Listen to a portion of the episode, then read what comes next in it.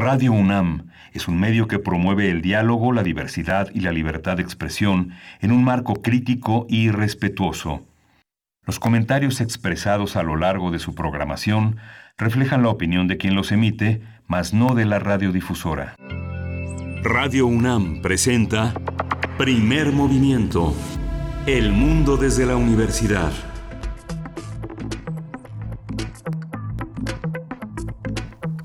Buenos días, hoy es jueves 17 de enero y son las 7.06 de la mañana en la Ciudad de México. Luis Iglesias, buenos días. Así es, buenos días Miguel Ángel Quemain, buenos días a todos los que hacen comunidad con nosotros. ¿Cómo amanecen en este país que se antoja como un país distinto? Algunos dirán para bien, otros dirán para mal.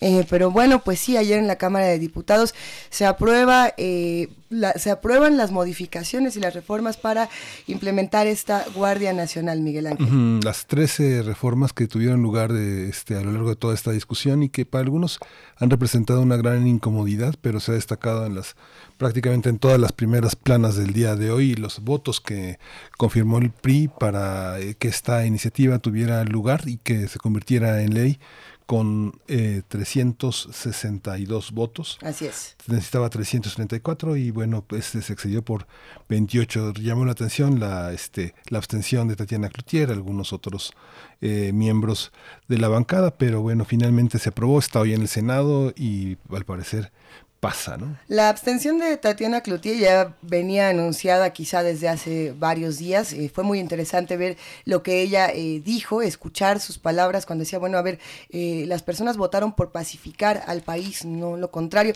Hay muchas opiniones encontradas al respecto.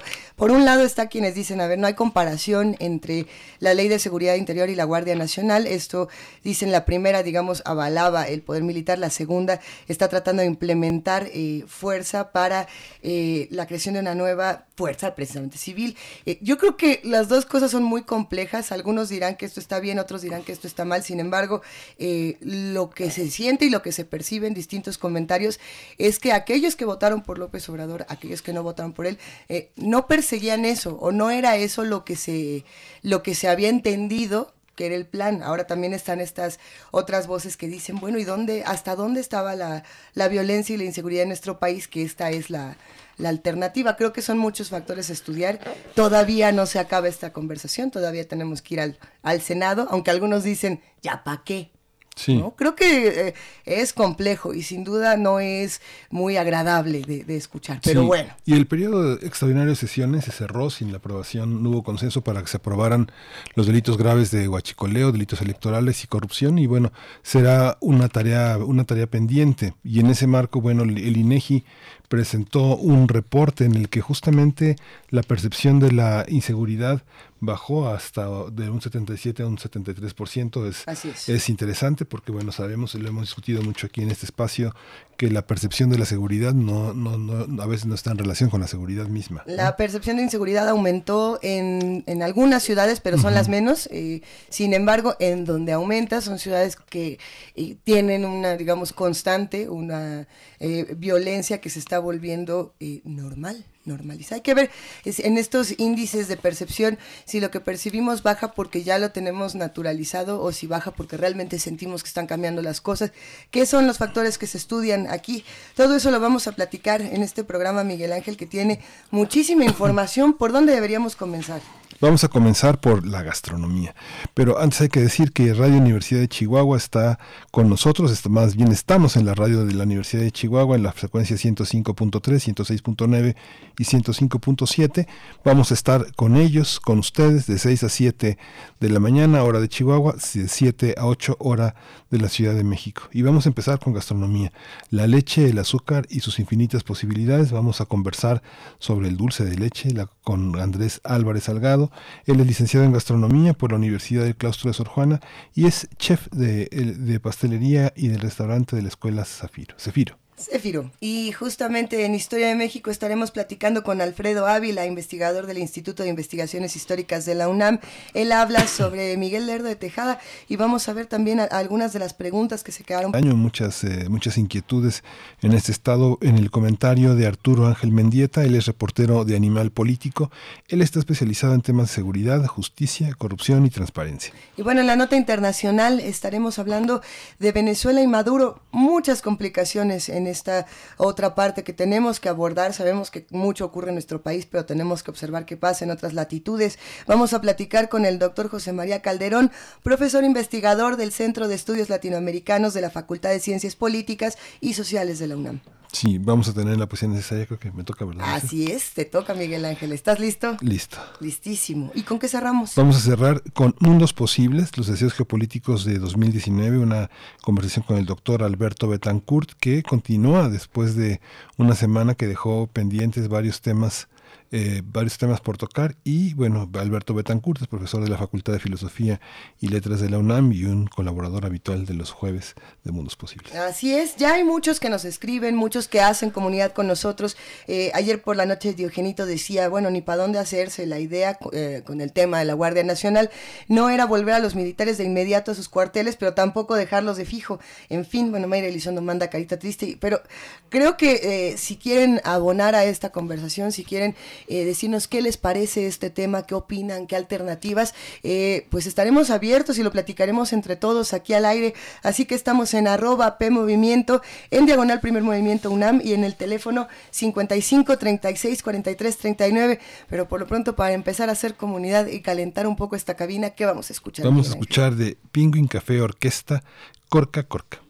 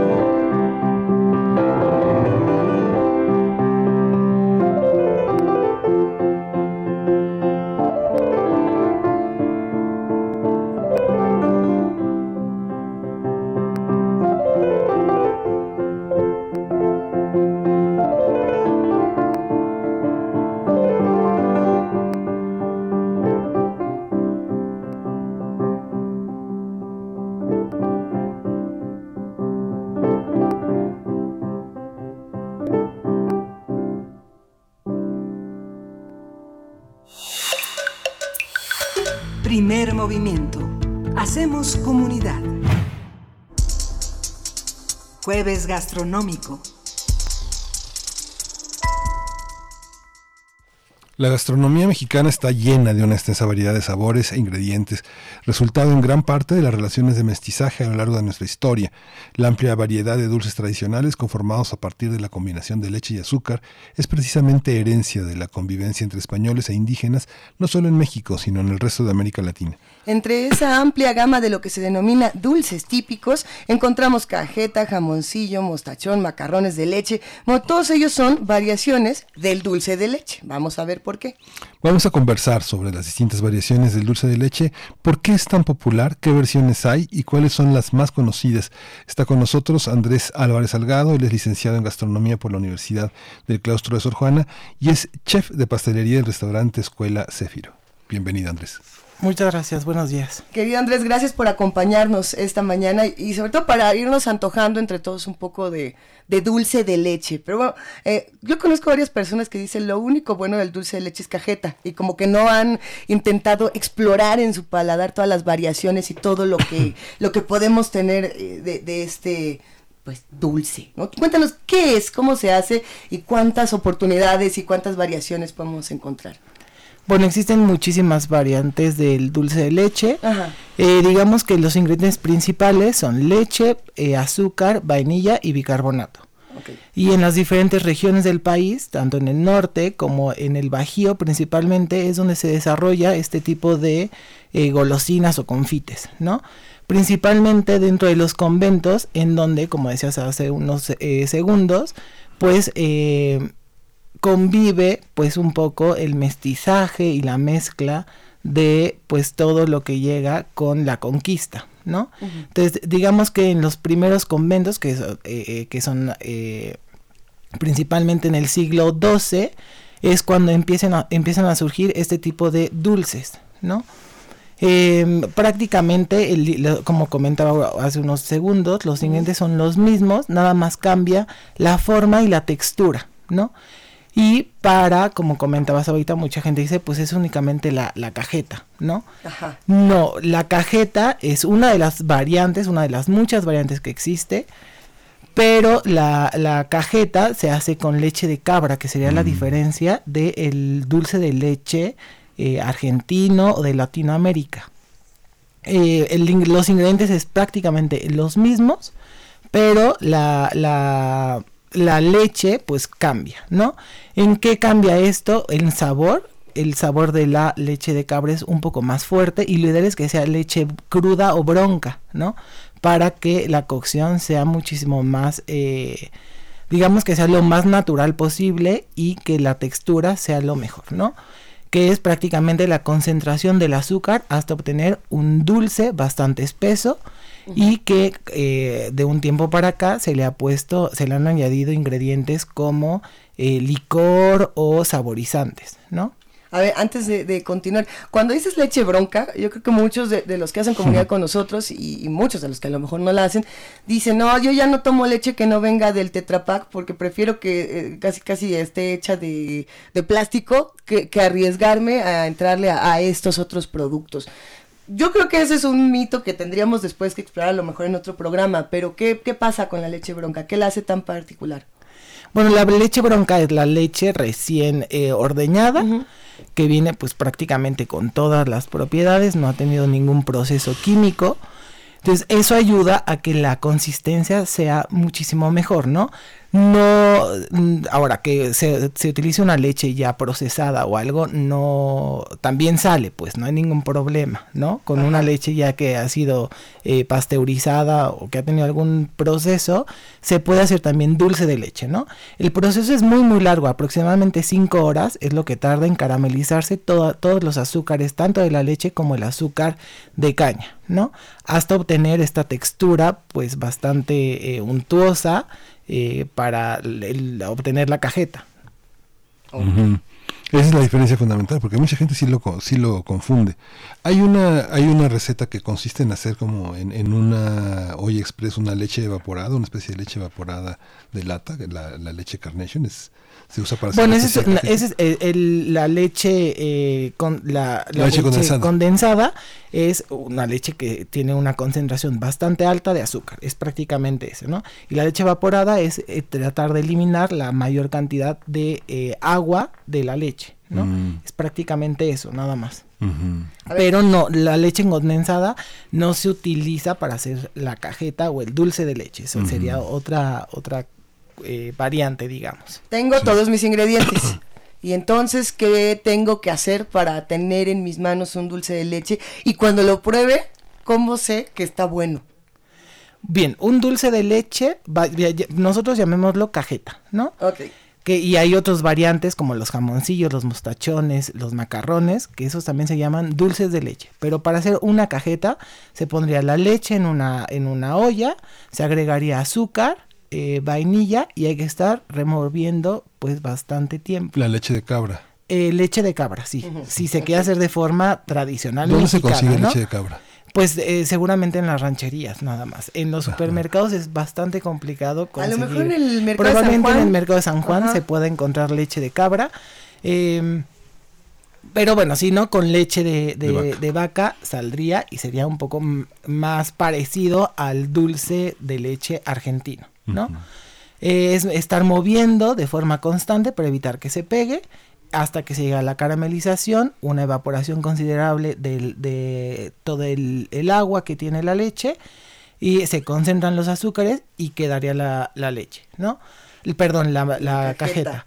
Y para hacer los jamoncillos o los mostachones o los macarrones, o las mismas glorias llevan los mismos ingredientes, leche, azúcar, vainilla y se le agrega bicarbonato hasta que se forma una pasta, eh, un tipo de plastilina más o menos para que todos nos entiendan y se le da la forma pues de mostachón o macarrón o jamoncillo. Los mostachones son estos dulces como redondeados que llevan una media nuez en la parte de encima los macarrones son un tipo de puro que tiene una forma acanalada todo, todo alrededor, como si fuera un churro más o menos, como de unos 8 eh, centímetros más o menos de, largo.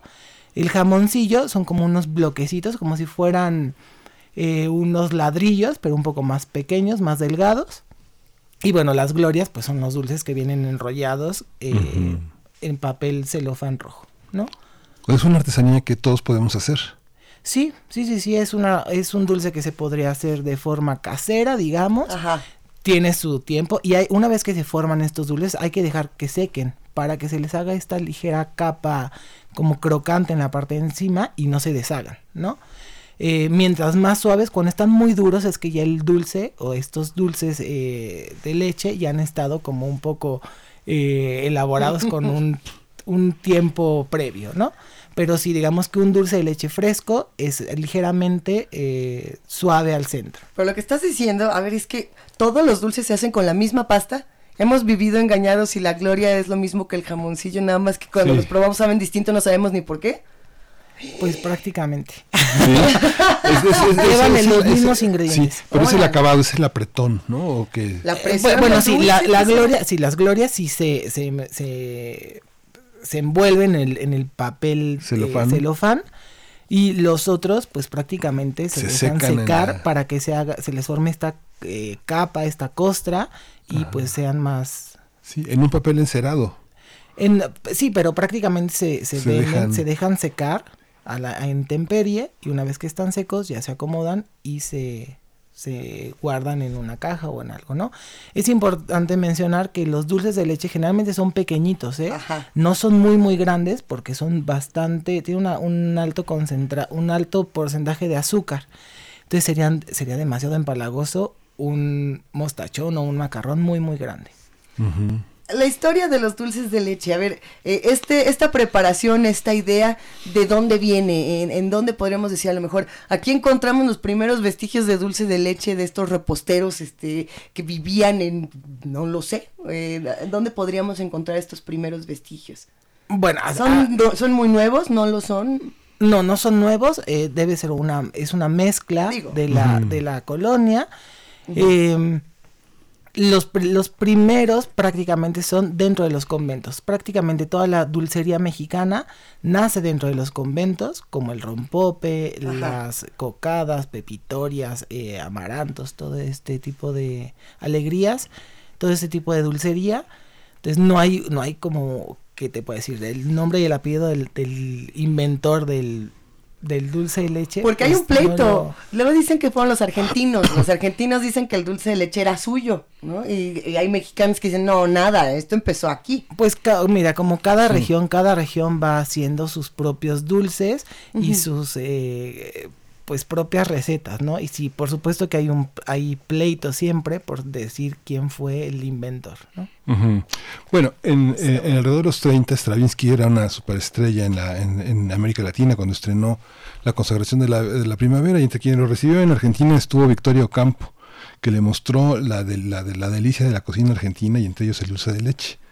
Y Stravinsky le dijo, ah, mire, kajmak, este, ese es un dulce tradicional de Rusia entonces, este es una, es una historia muy, muy extraña porque también La, fecha de, de, acuñamiento es 1829 que este una cocinera dejó este cocer de más la leche con azúcar que iban a verter sobre el mate y en una entrevista que hizo el gobernador Lavalle y se surgió ahí el dulce de leche. Sin embargo, hay, un, hay muchos documentos que antes de 1814 ya este, los argentinos pedían por correspondencia el dulce de leche a Córdoba, a Sevilla, a este, Andalucía, ¿no? que era muy famoso. Digo, no hay una, no hay una, una fecha de... No, que, que yo conozca no hay una fecha eh, precisa de la, de la invención del dulce de leche.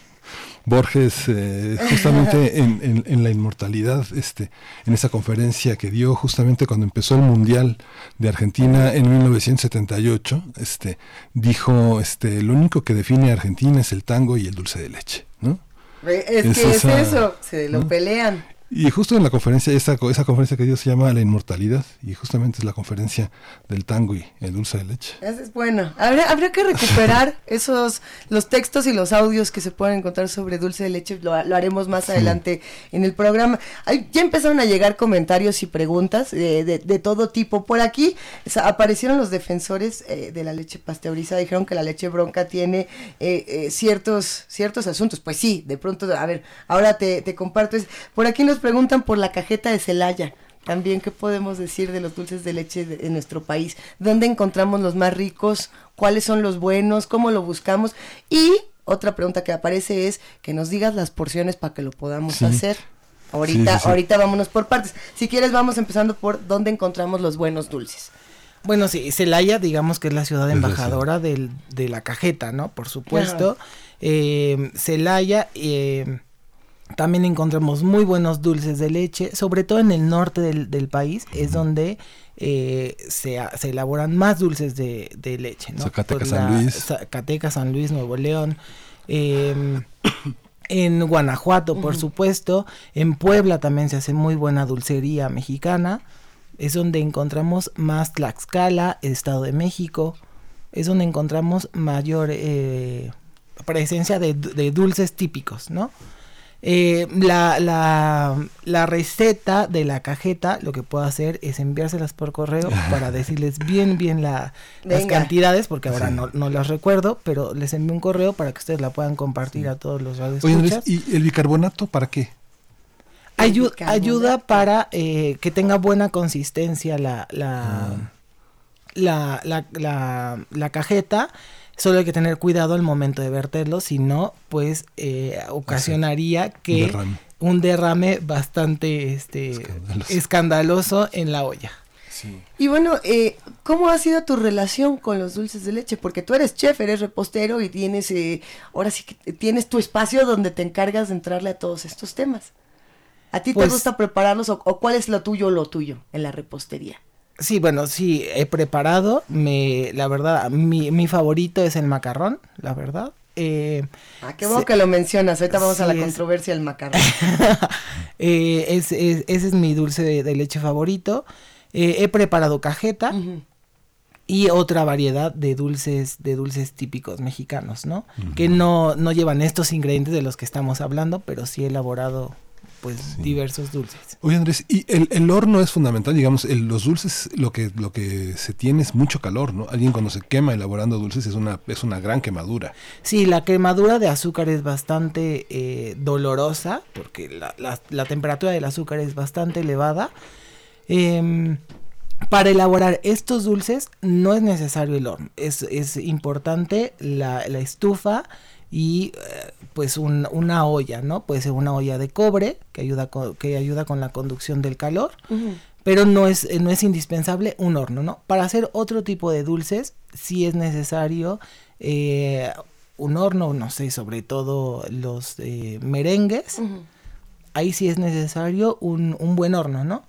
Pero en un horno casero también sale, ¿eh? no uh -huh. es necesario un horno industrial.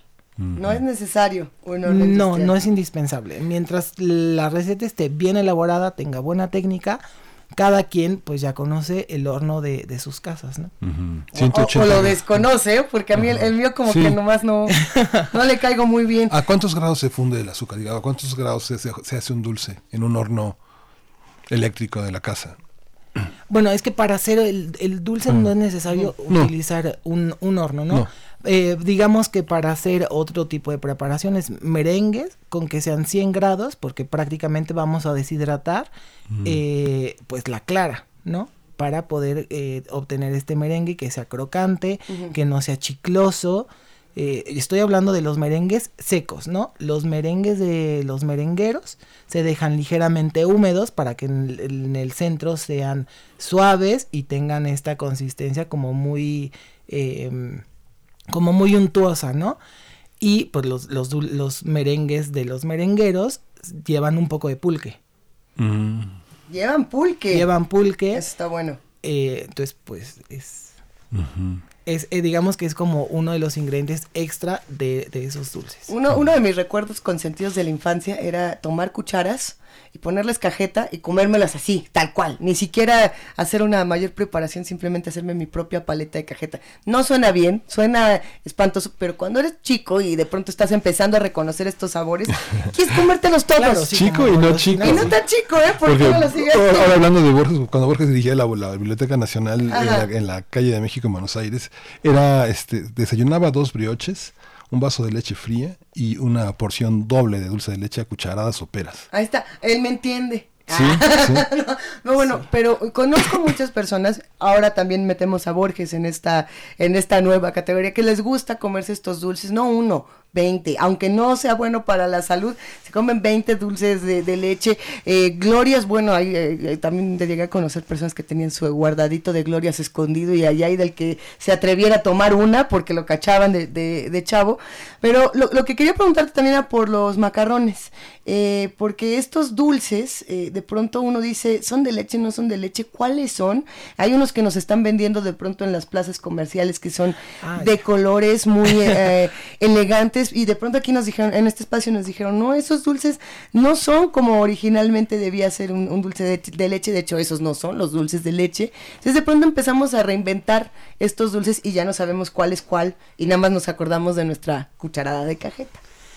Bueno, sí, hay muchas eh, preparaciones que dentro de la gastronomía, tanto en la parte de cocina como en la parte de pastelería, Ajá. comparten los nombres. ¿Sí? Y ahí es ahí cuando está. surge un poco la confusión, ¿sí? Uh -huh. Se llaman macarrones a estos dulces de leche eh, que son alargados, que tienen una forma canalada, como Los si fuera un churro, uh -huh. ¿no? Eso se le llaman macarrones. Uh -huh. Luego hay otra preparación de origen italiano, que son los macarrons, que también eh, Francia ah. ha, ha eh, digamos que mostrado al mundo que son eh, unas piezas de confitería redondeadas que generalmente van rellenas de alguna confitura o un ganache o alguna, eh, alguna otra preparación, puede ser hasta dulce de leche, eh, pero esas preparaciones, eh, esas dos eh, piezas redondeadas se hacen a base de polvo de almendra y azúcar glass con un almíbar cocido, ¿no? Uh -huh. Entonces, ese es otro tipo de macarrón. Y tenemos también los macarrones italianos, que es otra preparación salada, Entonces prácticamente son esas, ¿no? Y hay otro que son los macarrones españoles, que son una galleta, un tipo de galleta que lleva pasta de almendra, eh, ligeramente parecido al ojo de buey. Hay una, hay una pieza de pan mexicano que se llama ojo de buey. También se le llama macarrón, ¿no? Entonces sí, mm. no, no hay que confundir a, la gente, pero en la, eh, digamos que en la clasificación de dulces de leche, los macarrones son estos dulces alargados en forma de churro. El sabor del dulce de leche cambia dependiendo de las preparaciones y de las regiones. ¿Dónde es más rico? Porque ya, por ejemplo, aquí aparece, es Carmen Valencia, le mandamos un abrazo y dice, la cajeta coronado de San Luis Potosí es más sabrosa y dice que la de Celaya. A ver, entonces, pero es la aquí nos van a decir, bueno, pues son las mismas marcas. Yo estoy de acuerdo con ella. ¿Sí? Sí. A ver, entonces, ¿Por qué por, ¿Por qué por región sabe más rico? ¿Qué le ponen distinto? ¿O qué podemos hacer para darle un, sabor particular a cada dulce? ¿Qué, le echarías tú así como, miren, si quieren a lo mejor ir variando un poco esta receta? Pues de forma casera, pues bueno, le pueden poner, poner pues diferentes, eh, pueden primero, no sé, infusionar un poco la leche con algún tipo de especia, clavo, canela, cardamomo. Mm este, poner algún, algún tipo de especia, ¿no? Para darle un, un, aroma y un sabor diferente a la base principal. O sea, sí es compatible con esas. Sí, sí, se podría. Sí, por supuesto, se podría infusionar la leche ah. y luego agregar el azúcar, ¿no? Sí hay, habría una pérdida del sabor principal porque el azúcar pues predominaría sobre la, sobre el sabor, ¿no? Sí pero sí puede dejar, digamos que un, un ligero eh, aroma o sabor en la leche, ¿no? Ya de forma industrializado, pues todo está eh, completamente estandarizado, entonces, pues sí que varíe un sabor eh, de, la, de la cajeta de cierta marca, pues prácticamente todas se, se hacen en la misma fábrica, ¿no? Entonces sería como complicado mandar un lote para Celaya, un lote para San Luis Potosí, un, sería complicado, ¿no? A ver, ¿dónde podemos conocer más de tu trabajo? Porque se están quedando muchas preguntas por acá, eh, desde las que nos dicen, a ver, y para diabéticos, ¿qué alternativas tenemos? Mm. ¿Qué otro tipo de Por supuesto, ya hay cajeta para diabéticos, la textura cambia. Em, ¿dónde, nos, ¿Dónde pueden conocer un poco más de gastronomía? Pues siempre el claustro de Sor Juana está abierto a todo público. Eh, tenemos el restaurante Escuela Céfiro, que se encuentra en la calle de San Jerónimo número 24, en el centro histórico de la Ciudad de México. Eh, es un restaurante escuela eh, de que pertenece a la licenciatura en gastronomía del claustro de Sor Juana. Entonces, pues los invitamos a que nos visiten. Pueden también ir a la biblioteca de la universidad. Ahí pueden encontrar también buena, eh, un buen acervo. Pues, la repostería es un don, es algo, una vocación, es algo que distingue de la cocina salada a un estudiante, a un pues es que simplemente la pastelería y la cocina son tan diferentes como la sal y el azúcar. Sí. ¿No? Eh, sí, es muy muy diferente, pero creo que si tienes la vocación y te gusta, cualquiera de las dos la puedes desarrollar bastante bien. Bueno, te vamos a ir compartiendo algunas preguntas fuera del aire porque se quedaron muchas. Da mucho gusto leer a todos los que están haciendo comunidad con nosotros y les recordamos que estamos platicando con Andrés Álvarez Salgado, licenciado en gastronomía por la Universidad del Claustro de Sor Juana, chef de pastelería del restaurante Escuela Céfiro, el que nos mencionabas, Andrés. Ahora sí que para los que a lo mejor quieren entrar al mundo de la gastronomía, quieren estudiarlo, quieren profesionalizarse en ese, en ese tema, tú recomiendas el claustro. Por supuesto, eh, pueden eh, meterse a la página del claustro de Juana. Tenemos sesiones informativas para todos los aspirantes. Entonces pueden entrar a la página, ahí vienen las fechas para que pues conozcan el plan de estudios, nuestras instalaciones, eh, ahí, ahí les pueden resolver todas las dudas que tengan para la inscripción, qué es estudiar gastronomía, cómo se estudia todo esto, los costos, todo, todo, lo pueden eh, resolver dentro de las sesiones informativas. Pueden, si no tienen tiempo de ir a una sesión informativa, pueden ir a visitar el claustro y en la parte de admisiones, ahí también les pueden dar eh, información o, por supuesto, ir a comer delicioso a Cefiro. Sí. ya, mira, nada más para cerrar, ya se están mandando antojos salados con cajeta. Que se nos quedaron pendientes con muchos. queso. Es que quedó esa otra combinación. Eh, no quiere decir que porque sea dulce, dulce, dulce, necesariamente ese es el sabor que podemos, con el que nos podemos quedar al final. Con quesos tiene una combinación interesantísima. Pero bueno, muchísimas gracias Andrés, todo un gusto. Muchas gracias a ustedes. Nos volveremos a encontrar y compartimos en nuestras redes sociales la información del claustro, la información de Céfiro y por ahí compártanos un, dulce de cajeta, un dulce de leche, por ahí. Cuando, cuando ya no exista la radio, Luisa, nos vamos a, a Celaya a hacer cajetas, Nos vamos a Celaya, a San Luis, me están diciendo que está más rica por allá. Ahorita decidimos a dónde nos vamos, pero por lo pronto nos vamos a música. A escuchar de Guadalupe Plata, ¿qué he sacado con quererte?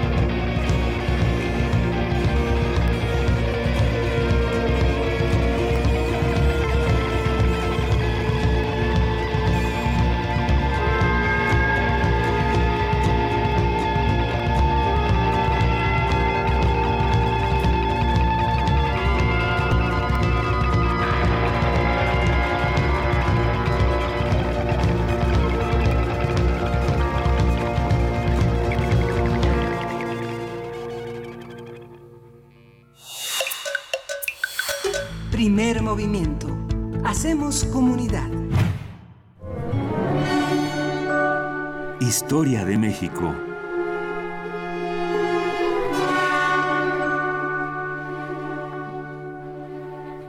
Son las 7:45 y estamos en primer movimiento. Estamos con el doctor Alfredo Ávila eh, en esa sección de multiplicidad de lecturas de, la historia, fundamentalmente la de México. Y hoy es eh, Lerdo de Tejada. Miguel Lerdo de Tejada. Sí, hola, buenos días. Buen pues, día, Alfredo. Sí, es Miguel Lerdo de Tejada y, quienes me escuchan desde hace tiempo acá en este programa se darán cuenta de que es un tema extraño. Sí. Porque casi no dedico eh, espacio para la historia de los políticos mexicanos, que además, por otro lado, eh, eh, es lo que habitualmente se piensa que debería ser un historiador, hablar precisamente de, de, estos héroes y de, de, estas personas. Pero como yo le tengo cierta tirria a esa historia tradicional, eh, he preferido siempre meterme a temas de historia social, cultural, mujeres, trabajadores. pero, pero como había anunciado la semana pasada, tengo ya algunas ideas para este año. Y una tiene que ver con la, la una visión de la historia, que es la visión de la historia que se forjó en la segunda mitad del siglo XX hasta, hasta, los, hasta los años 80, y que es una visión de la historia muy poderosa, que sigue muy presente, y es esta historia de buenos y malos, de buenos liberales contra malos conservadores, contra traidores, contra aquellos que fueron traidores a la patria, mientras que los buenos, los liberales, ellos siempre estarían eh, en el lado correcto de la historia, que por otro lado es el lado correcto en el que se pretende ubicar el actual gobierno, el actual gobierno federal. Y precisamente eh, a partir de allí eh, nace mi inquietud por empezar a revisar estos ejemplos que pone el gobierno federal y uno de ellos es Miguel Herdo de Tejada. En el día primero de diciembre, una de las muchas alusiones que el presidente de la República hizo a la historia de México fue precisamente a la carta que en 1853 eh, Miguel Herdo de Tejada envió a, Antonio López de Santana. Santana estaba por regresar a México, de hecho regresaría para eh, su, último gobierno, lo que es llamado la dictadura de Santana, eh, y hay que decir entre paréntesis, es la única dictadura de Santana, todos los demás gobiernos fueron gobiernos bajo un régimen constitucional. Este último gobierno de Santana fue el único que no tuvo marco constitucional, de manera que se puede considerar propiamente una, una dictadura. Y en esa carta, Lerdo de Tejada eh, señalaba la importancia de que el, general, el gran general, como lo veían en esa época, eh, volviera a México y se adhiriera a los principios del Partido Liberal que incluían por supuesto el patriotismo, incluían por supuesto eh, una serie de reformas y ataque sobre todo a los privilegios de las corporaciones. Eh, y, bueno, esto aparece en el discurso, eh, en, uno de los discursos presidenciales del primero de, diciembre del, año pasado, cuando fue la toma de posesión, y, y es mostrado como ejemplo de un, de un patriota. Y entonces me pongo a pensar, bueno, a ver, ¿qué clase de patriota es Miguel Ardo de Tejada? Y es bien interesante seguir la trayectoria de, de estos individuos porque nos los ponen como personas, como personas y como políticos con intereses, con eh, eh, un montón de relaciones que merece la pena escudriñar. Para empezar, Lerdo de Tejada nació en 1812 y forma parte de una familia de comerciantes en Veracruz.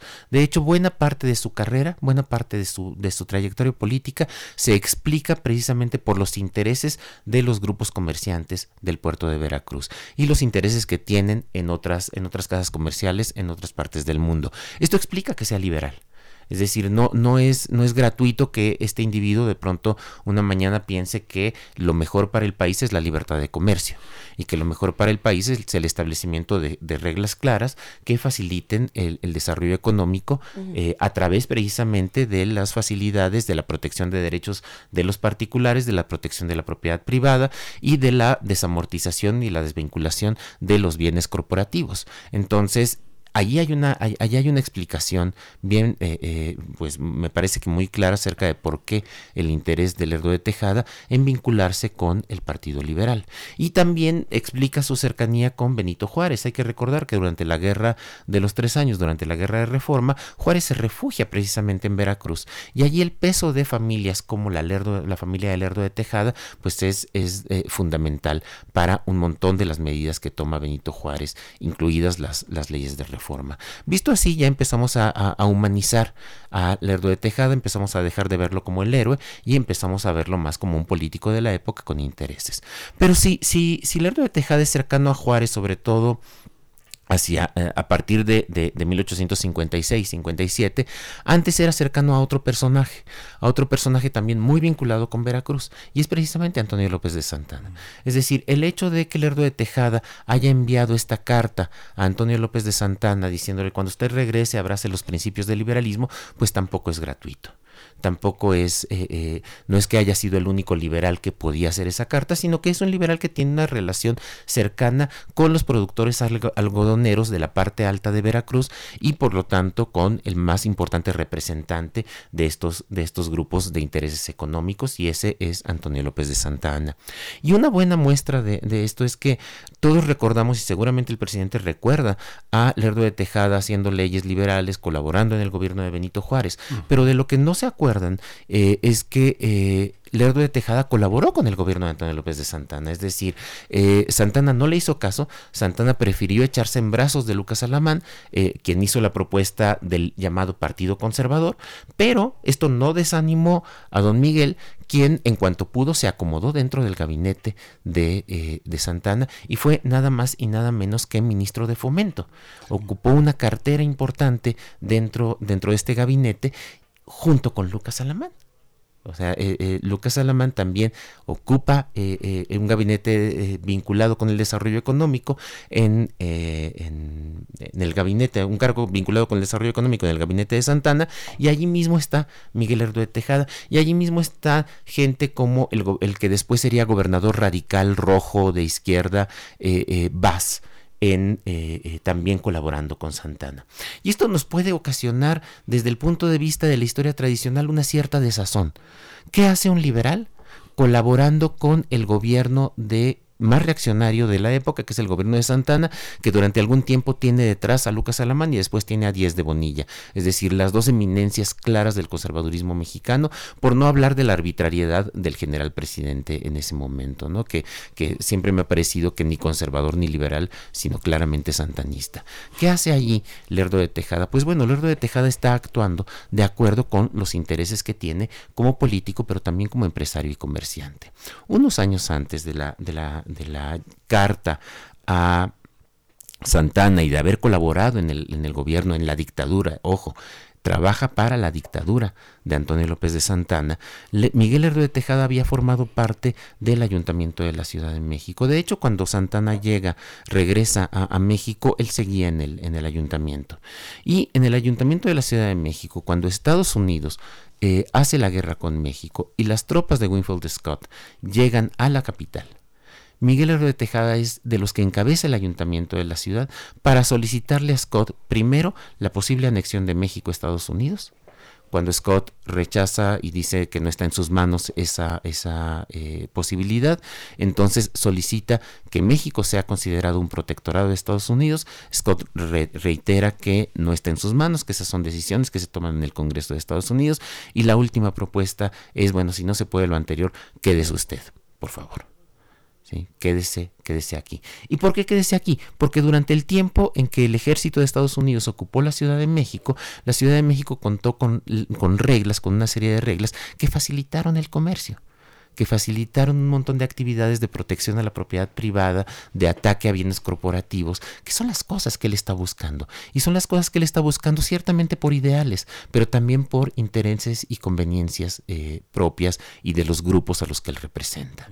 Entonces, eh, si empezamos a ver la historia desde este punto de vista, si empezamos a ver que personajes tan importantes como Miguel Lerdo de Tejada, y después vendrá su hermano Sebastián Lerdo de Tejada, quien terminaría siendo presidente de la República después de Benito Juárez, eh, nos damos cuenta del cuidado que debemos tener con todas las alusiones a la historia que nos dejó esa visión eh, tan maniquea de la historia oficial que se construyó en México entre los años 1930 y los años 1970. Esa historia de buenos y malos, esa historia a blanco y negro, porque la historia nunca es a blanco y negro.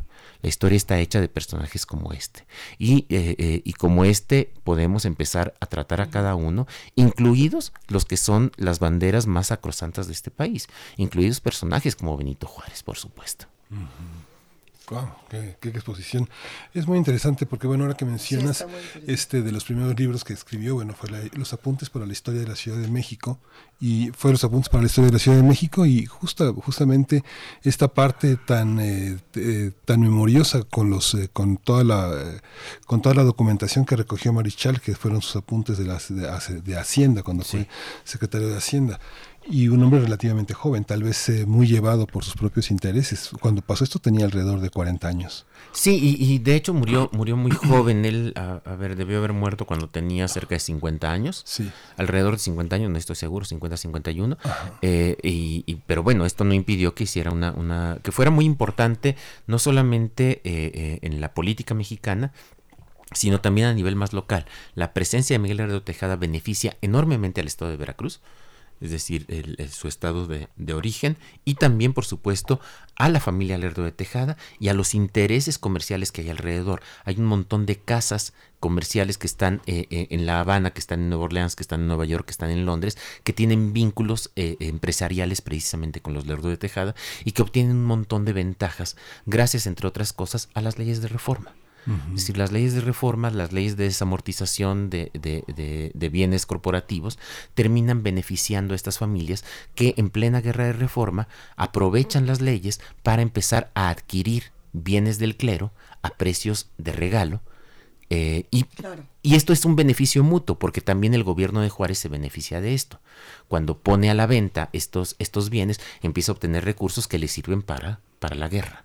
Entonces allí hay una, una relación bien interesante. Esta lectura que hace Alfredo eh, nos llevaría a pensar que eh, esto que muchos periodistas, columnistas llaman chapulines, que son el salto de unos... Eh, dar el chapulinazo. Dar el chapulinazo, dar un salto de un partido a otro, de un, de un gobierno a otro, de un sexenio a otro, este, no tendría que verse de esa manera tan, tan esquemática, tan de claroscuros. El, el asunto es que si algo nos ha enseñado la historia, en particular la historia de México, es que eh, pensar que las lealtades son a los partidos es un poco ilusorio. Es decir, veámoslo en la primera mitad del siglo XIX, cuando tenemos eh, eh, estas logias masónicas, yorquinos y escoceses, ya sabemos los yorquinos un poco más radicales, los escoceses liberales, pero en un sentido más aristocrático, y si empezamos a ver cómo Vicente Guerrero llega a la presidencia eh, dándole un, con una rebelión en contra del presidente electo Manuel Gómez Pedraza, quien había sido líder de la logia yorquina, y Vicente Guerrero formaba parte de la logia yorquina, y luego Anastasio Bustamante, que también era de la logia yorquina de Roca, y no solo de Roca, sino que después ordena el fusilamiento de, de, Vicente Guerrero, pues eh, nos empezamos a enterar de que no importa tanto de, que, de que, a qué partido pertenecían. Y lo mismo pasa con una trayectoria como la del Lerdo de Tejada, que en, en, plena guerra con Estados Unidos le dice a los Estados Unidos, oigan, por favor, eh, eh, llévenos con ustedes o quédense aquí.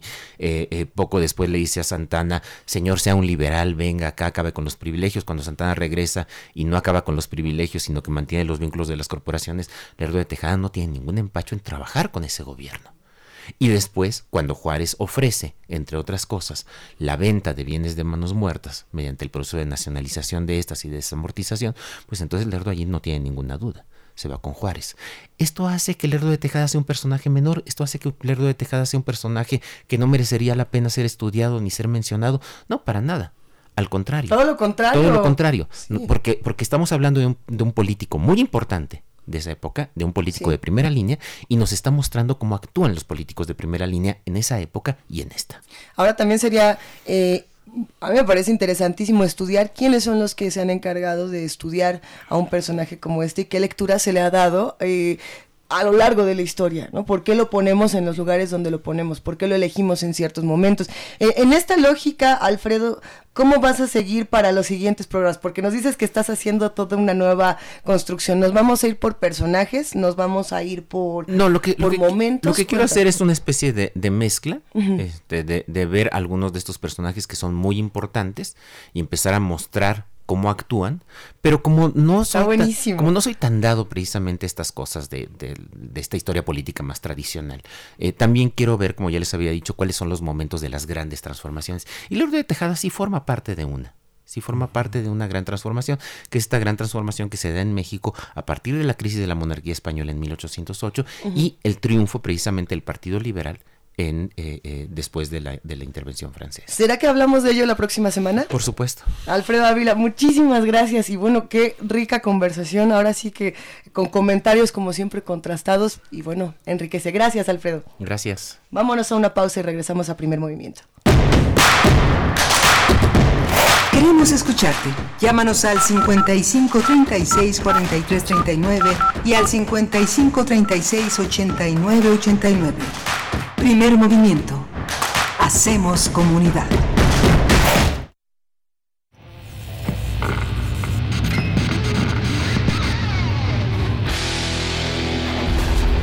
Por cortesía de Cuando el rock dominaba el mundo, un minuto de... Eric Clapton, Cocaine, 1980.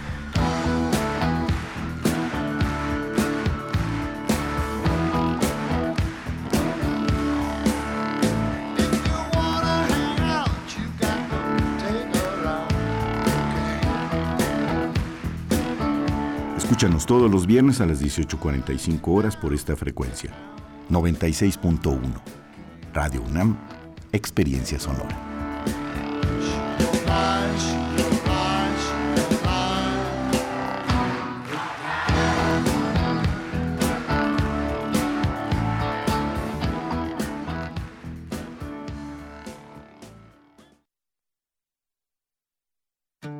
Consulta infantil y juvenil 2018 fue un éxito.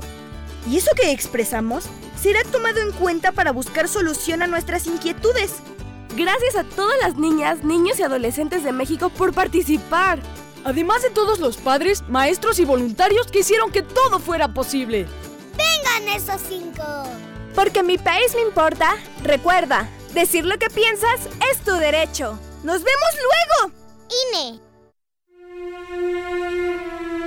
Hubo un tiempo en el que todas las artes interactuaron sobre los escenarios para crear el más sublime de los espectáculos. Radio UNAM te invita a expandir tu panorama musical en el curso Templo en el Oído, una historia cultural a través de seis obras maestras de la ópera: L'Orfeo, Electra, Tristán e Isolda, La Damation de Faust, Tosca y Falstaff. Imparte Otto Cázares. Todos los sábados, del 2 de febrero al 9 de marzo, de las 10.30 a las 14 horas, en la sala Julián Carrillo de Radio UNAM. Adolfo Prieto 133, Colonia del Valle, cerca del Metrobús Amores. Informes e inscripciones al 56 23 32 73. Radio UNAM, Experiencia Sonora.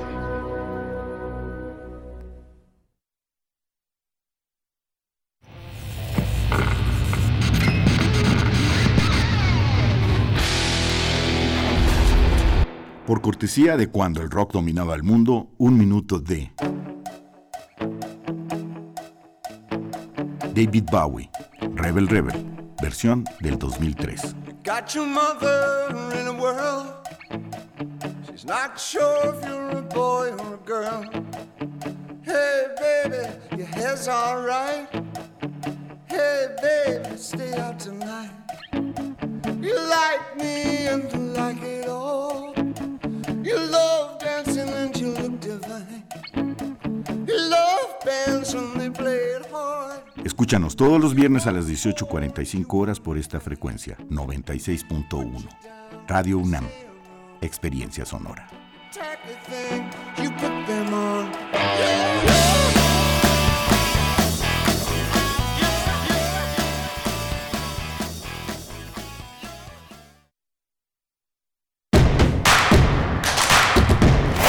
Encuentra la música de primer movimiento día a día en el Spotify de Radio UNAM y agréganos a tus favoritos.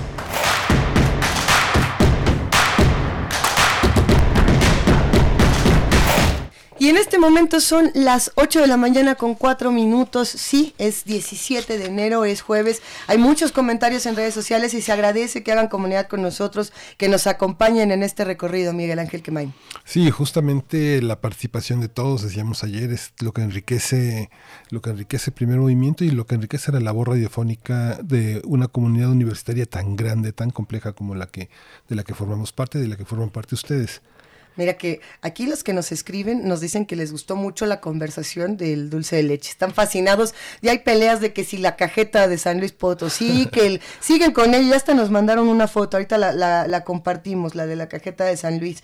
Eh, pero también hay muchos comentarios sorprendidos por lo que nos contaba Alfredo Ávila, eh, con esta sorpresa de lo que entendemos a veces por un personaje y, y lo que resulta ser. Estaba Alfredo Ávila, investigador del Instituto de Investigaciones Históricas de la UNAM, hablando sobre Miguel Lerdo de Tejada eh, desmitificando un poco la figura de este personaje, pero también cerrábamos, eh, Miguel Ángel, hablando de eh, los que hacen las historias, no solamente de, de, los personajes como tal, sino de los historiadores que se encargan de explorar estas vidas, de darles distintas lecturas, de decir, ah, bueno, esa es la pregunta, ¿quién decide cuál es el héroe y cuál no es el héroe? ¿Cuál es el bueno y cuál es el malo? Sí, es ¿no? muy En interesante. una historia tan compleja. Sí, digo, la lectura de, ahora sí que eh, de un historiador de, de, de, la talla del peso de Alfredo Ávila claro. hace muy interesante, porque si uno, si uno ve a Lerdo de Tejada por sus obras, digamos, él es el autor del cuadro sinóptico de la República Mexicana, del, del, autor de la historia del comercio exterior, eh, de, de, la conquista a, a, a, nuestros días, que eran en los años 50 del siglo XIX. Entonces,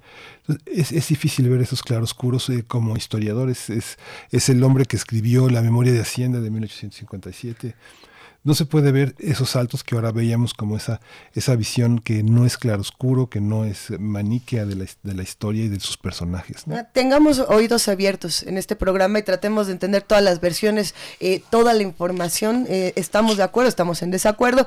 Compartámoslo en redes sociales, arroba P diagonal Primer Movimiento UNAM y teléfono 55 36 43 39. Por aquí, por ejemplo, eh, nos escribieron y también es, es pertinente decirlo. Alguien nos escribió y nos decía, a ver, yo sí estoy 100% de acuerdo con el tema de, de la Guardia Nacional, y, y, así como no generalicen que todos están en desacuerdo. Sí. Y vaya, nadie generaliza, por supuesto que hay quienes están de acuerdo, por supuesto que hay eh, quienes están completamente en desacuerdo, y, y, de esos acuerdos y desacuerdos se va a construir la realidad del país, ¿no? O sí. sea que hay que estar atentos. De desacuerdos y desacuerdos se llegó a un acuerdo con la lista de los 10 aspirantes a la Fiscalía General y todos son hombres que tienen un pasado. A ver. Una afiliación y un amor. ¿no? A ver, ya, ¿cómo iba a quedar esto? Ya, Quedó, ya hasta querías este, apostar. Ah, no, bueno, sí.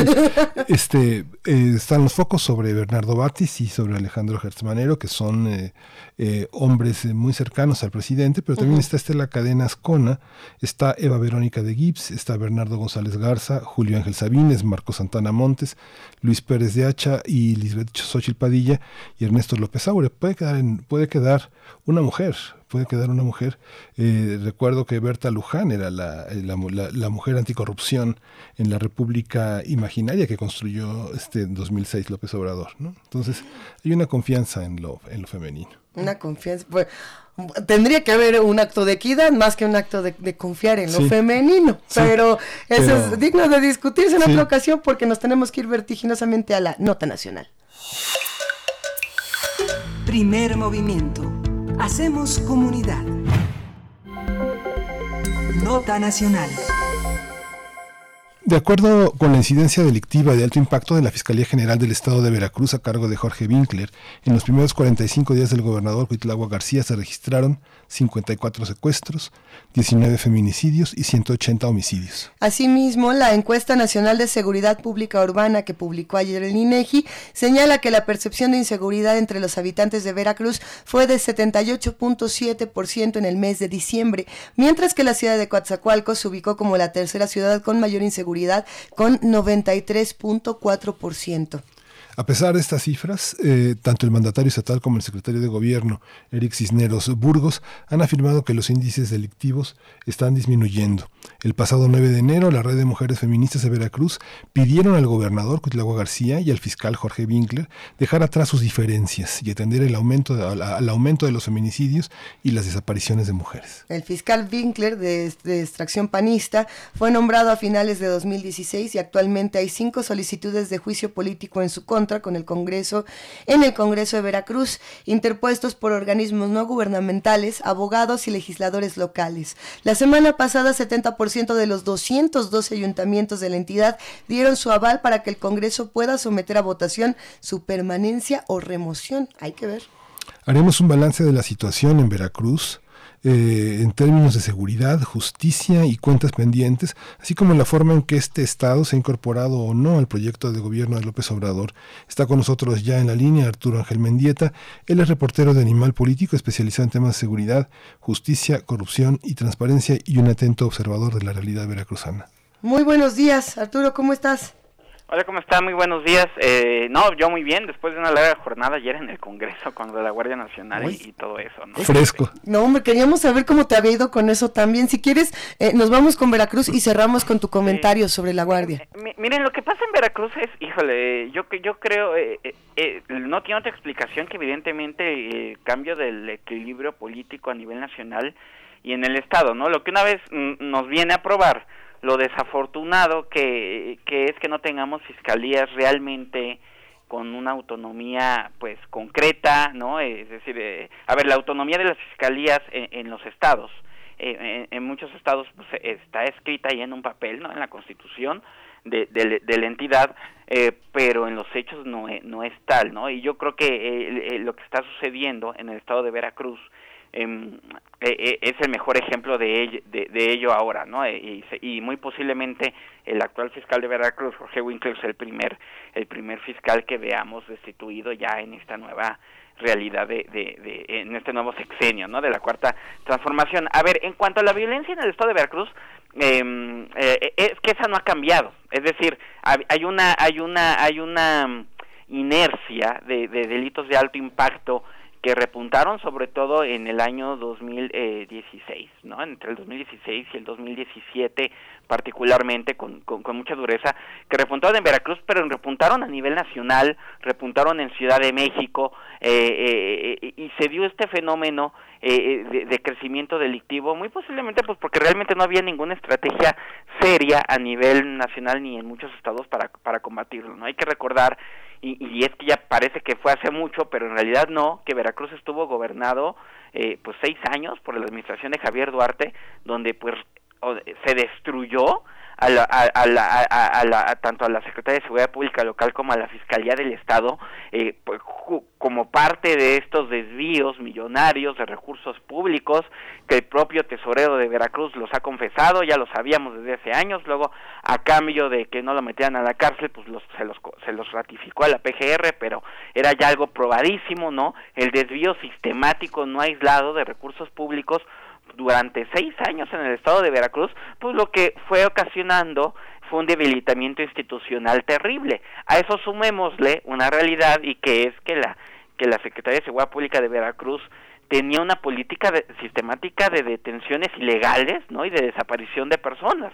Este, ahí están los casos, ahí están las víctimas, eh, eh, pero como había una fiscalía, ahí, ahí, ahí, ahí tenemos el primer antecedente, eh, con, con, Javier Duarte, cuando arrancó su sexenio, eh, Veracruz tenía una Procuraduría de Justicia, como la mayoría de los estados en aquel tiempo. Se da la reforma, se crea una fiscalía, entre comillas, autónoma, pero el fiscal Luis Ángel Bravo, pues nadie era otro empleado del gobernador también, ¿no? Entonces, esta fiscalía eh, de justicia en los tiempos de Javier Duarte, pues lo que hizo fue simular que investigaba las denuncias de desaparición, que, que, que, se recababan pruebas de ADN, cuando fue el cambio de gobierno, cuando llegan las nuevas autoridades a la fiscalía, nos enteramos, por ejemplo, que los bancos de ADN nunca se habían construido, que se habían recabado en el mejor de los casos material genético, se habían hecho pruebas a familiares de personas desaparecidas, pero nunca se procesaron porque no había los equipos, estos no funcionaban y nunca se sacaron realmente las pruebas de ADN, entonces todas las muestras las guardaron en un refrigerador y se echaron a perder, ¿no? Entonces hubo una simulación por años pues de varias cosas que se, que se investigaba, que se hacían y, y además, eh, obviamente, algo que pasó en Veracruz, pero que no es exclusivo de Veracruz, aunque sin duda eh, la debilidad institucional eh, favoreció a ello, pues la penetración del crimen organizado en las estructuras de seguridad del Estado, ¿no? Entonces, evidentemente la policía estatal de Veracruz era una policía que detenía personas y luego las llevaba a, cabecillas o a células de, del grupo criminal que operaba en el estado, fueron los Zetas, luego fue el cártel de Jalisco Nueva Generación y hay un montón de células que ya nadie sabe bien ni cómo se llaman, pero pero que siguen muy fortalecidas en el estado y pues detenían ilegalmente a personas y las llevaban ante estos criminales, pero las, las detenciones las hacía la propia policía, ¿no? Ahí tenemos el, caso de Tierra Blanca para no irnos más, más lejos, ¿no? Entonces, de, cinco jóvenes que fueron detenidos por policías, entregados al crimen organizado y que fueron desaparecidos quemados, este, triturados, este, así la cosa más horrible en, un rancho, ¿no? Entonces, eh, ¿qué pasa? Se ve el cambio de gobierno eh, eh, en Veracruz, ¿no? En el año 2016,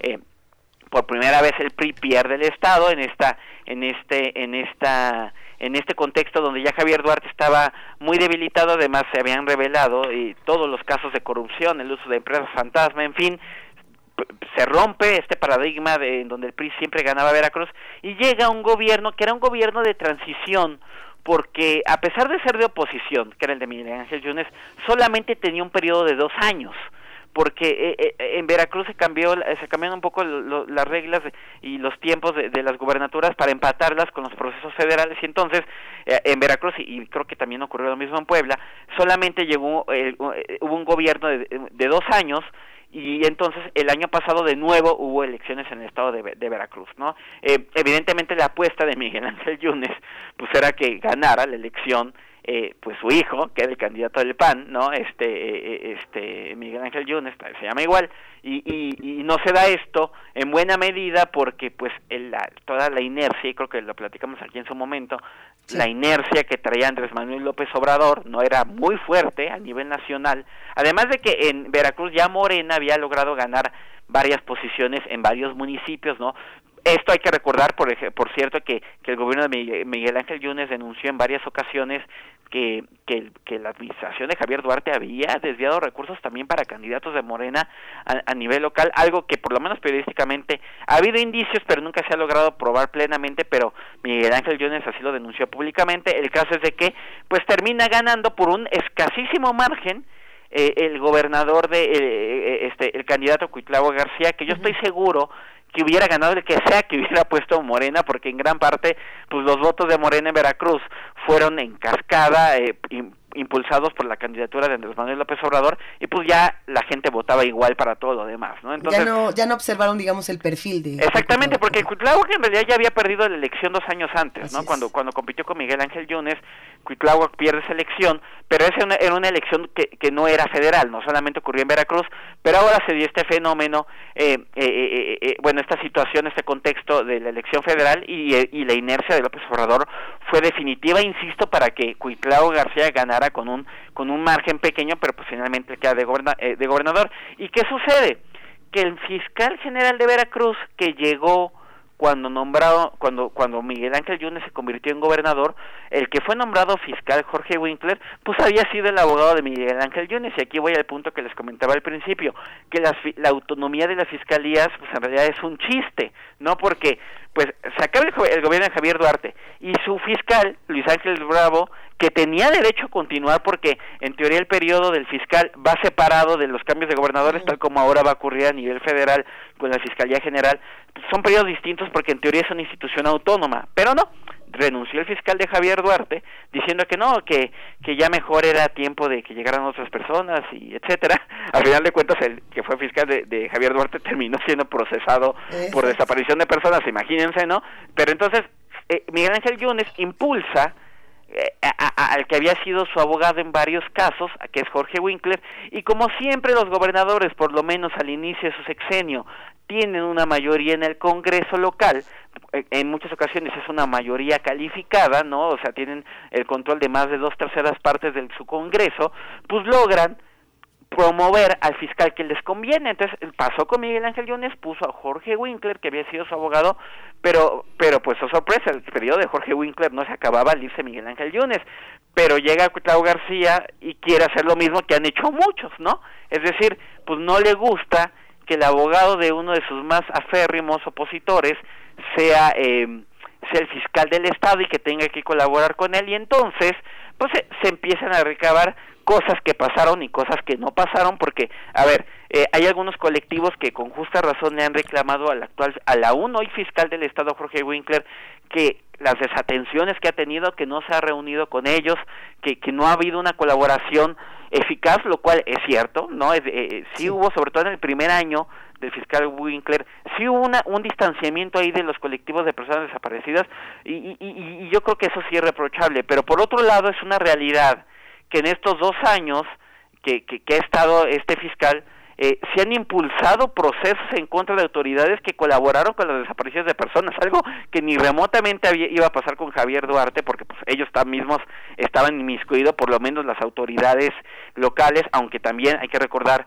que, que, que, que, la Fiscalía de Veracruz obtuvo una orden de aprehensión en contra de Javier Duarte porque dice que él también estaba enterado de las desapariciones y no hizo nada, ¿no? Este, pero bueno, el caso es de que no, evidentemente nunca iban a avanzar esos casos con, el gobierno de Javier Duarte. Llega la, el gobierno de Miguel Ángel Yunes y el fiscal logra impulsar con éxito varios procesos para obtener órdenes de aprehensión y tan es así que hoy tenemos a un montón de ex policías eh, eh, presos eh, en Veracruz sí. bajo juicio por estas desapariciones. Eh, el Arturo Bermúdez, el que fuera secretario de Seguridad Pública en el gobierno de Javier Duarte, logró salir por un criterio ahí de, de, de, un amparo en donde él pudo seguir su proceso en libertad, pero el que fuera fiscal no logró salir y ahí sigue preso, ¿no? Entonces, eh, sí llama la atención, pues, que, se le, que ahora se le esté buscando destituir como si él hubiera sido, no hubiera hecho absolutamente nada, cuando en realidad hizo mucho más que, que, lo que había pasado antes. A lo mejor por consigna de mi, del gobernador de Veracruz, por interés político, por lo que ustedes me digan. Pero en los hechos hay un montón de personas, de funcionarios presos en Veracruz por el tema de las desapariciones, y esos fueron casos promovidos por el actual fiscal, pero ahora se le busca destituir, pues diciéndole que no ha hecho nada y que es culpa suya la delincuencia y que el Estado está como está en gran medida por, por él cuando no. Eh, eh, él lleva dos años en el cargo y aquí lo que vive Veracruz y que vive en muchos estados es una inercia terrible de una descomposición institucional que de la que ya, ya, les platiqué, más todo el fenómeno de la delincuencia organizada que ese no es propio de ese estado. No, a mí me queda claro que, que, que realmente de fondo la intención pues es la intención política de, de destituir a un fiscal que claramente era fue nombrado por un partido que ahora ya no gobierna el estado, ¿no? Uh -huh. López Obrador ha, insistido en que este, no, no, empezaron ayer las cosas. La insistencia en Duarte es una, es una, es una cosa importante, pero este, venimos por lo menos de Dante Delgado, de Patricio Chirinos, cuyo alfil en ese momento era Miguel Ángel Yunes, uh -huh. Y, y, luego la administración de Miguel Alemán, que dejó al, Estado con una presencia muy fuerte en el narco y la utilización de los recursos petroleros para el derroche, como fue señalado, con una deuda de 8 mil millones de pesos, con una este, Veracruz en el segundo lugar de mayor pobreza en el país. Digamos, hay antecedentes eh, muy fuertes. La, este, Urganza era el candidato del PAN contra Fidel Herrera y fue una elección muy cuestionada en, en ese momento. Fidel Herrera dominó gobernó con el, con el mazo, ¿no? Con el martillo. O sea, fue una, una, un gobierno donde ya mucha gente, incluso hasta el sector cultural, hablaba de los levantones, ¿no? De, mucha gente emigró al final del sexenio de Fidel Herrera de Veracruz a otros estados por el peligro de las desapariciones y por la violencia feminicida y homofóbica en, Veracruz. No es Duarte nada más, ¿no? Es una cadena que viene en todo el siglo XXI. Sí, sí, claro, ¿no? E incluso el crecimiento, eh, el fortalecimiento, por ejemplo, del grupo delictivo de, de, de los Zetas, ¿no? En Veracruz, eh, pues su apogeo fue justamente en el gobierno de, de, de Fidel Herrera, este, a quien incluso, pues, en el argot totalmente eh, coloquial, eh, político, pero también criminal, pues se le llegaba a decir en broma o no tanto en broma, pues casi que el Z1, ¿no? Porque sí. decían que el, el, gran apogeo de este grupo delictivo había ocurrido justamente en la gestión de, de, de, de, de, Fidel Herrera. Lo que pasa con, en el caso de, y, además Javier Duarte, pues fue el secretario de, de, de, finanzas de, de, Fidel Herrera, es decir, eh, eh, y creo que esa, justamente e, e, es, este periodo ahí lo, lo, lo, retratamos en el libro de Duarte, el periodista perfecto, pues eh, Javier Duarte es una figura que, que, que crece, pero evidentemente bajo el paraguas de, de, Fidel, de Fidel Herrera y buscaban un candidato joven, ¿no? Eh, cuando hubo esta,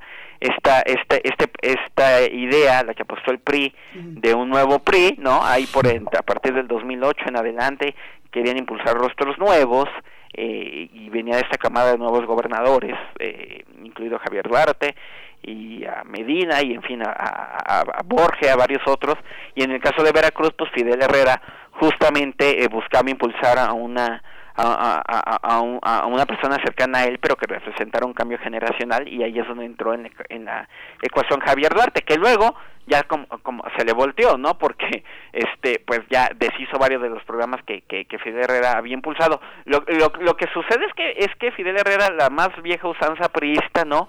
Pues más allá de que ya existían los desvíos de recursos públicos, de que había obras seriamente cuestionadas como las del hospital pediátrico que nunca se acabó de construir en Veracruz y que inició con Fidel Herrera, de hecho, ¿no?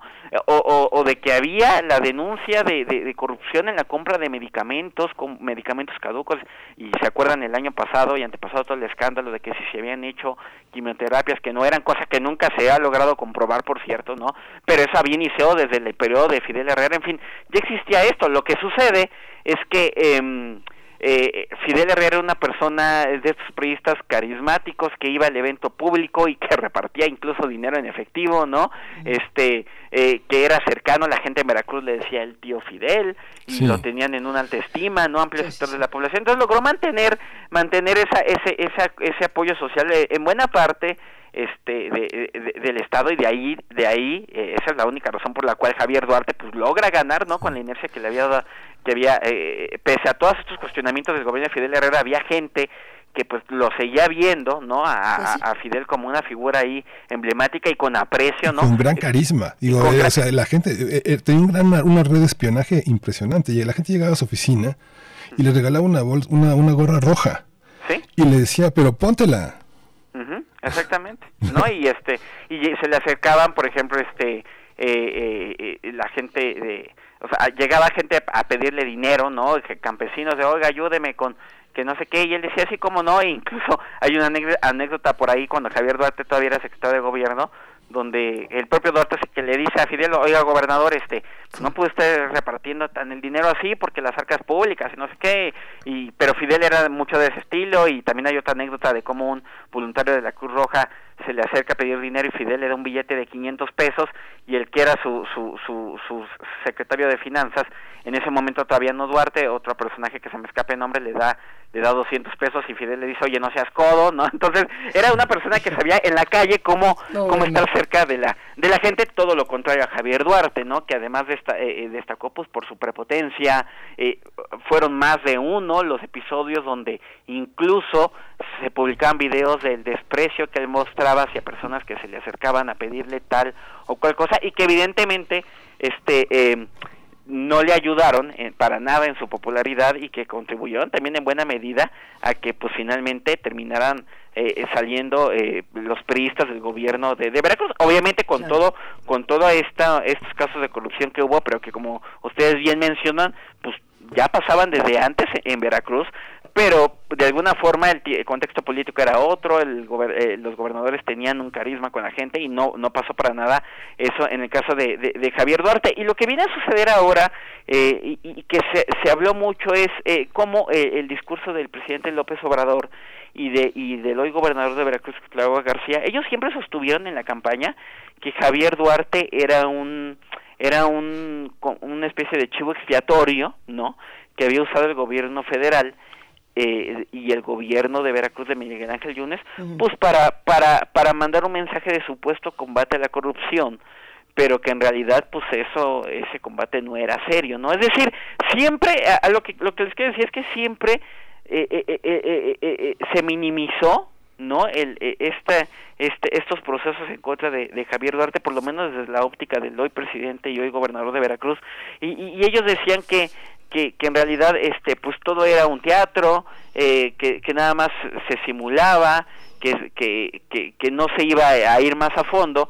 Y, y desde ahí nos quedaba la impresión y yo creo que se ha venido confirmando en estas semanas eh, eh, de- del nuevo gobierno que no iban a tener eh, ellos eh, eh, el objetivo de seguir profundizando en los procesos ni en contra de Javier Duarte ni en contra de, de, otros exfuncionarios de su gobierno y que más bien pues lo que querían hacer era borrón y cuenta nueva y, y, y, y, dejar pues dejar eso ahí no Eh, eh, eh, evidentemente el gobierno de de Miguel Ángel Yunes este el gobernador el entonces gobernador Miguel Ángel Yunes denunciaba que esto solamente se trataba de la comprobación de que siempre hubo en Veracruz un pacto entre Morena y el PRI que inició desde el gobierno de Javier Duarte cuando este desviaba recursos a campañas de alcaldes morenistas no este eh, incluso afectando a su propio partido al PRI y que en realidad siempre hubo un pacto ahí velado este y, y que de hecho el candidato que le convenía a Javier Duarte pues era justamente Cuitlagua García y era el presidente Andrés Manuel López Obrador, ¿no? Y, y habrá que ver qué sucede, pero lo cierto es que no vemos el impulso de estos casos que siguen ahí pendientes de las denuncias de la Auditoría Superior de la Federación por el desvío de miles y miles de millones de pesos en el Estado.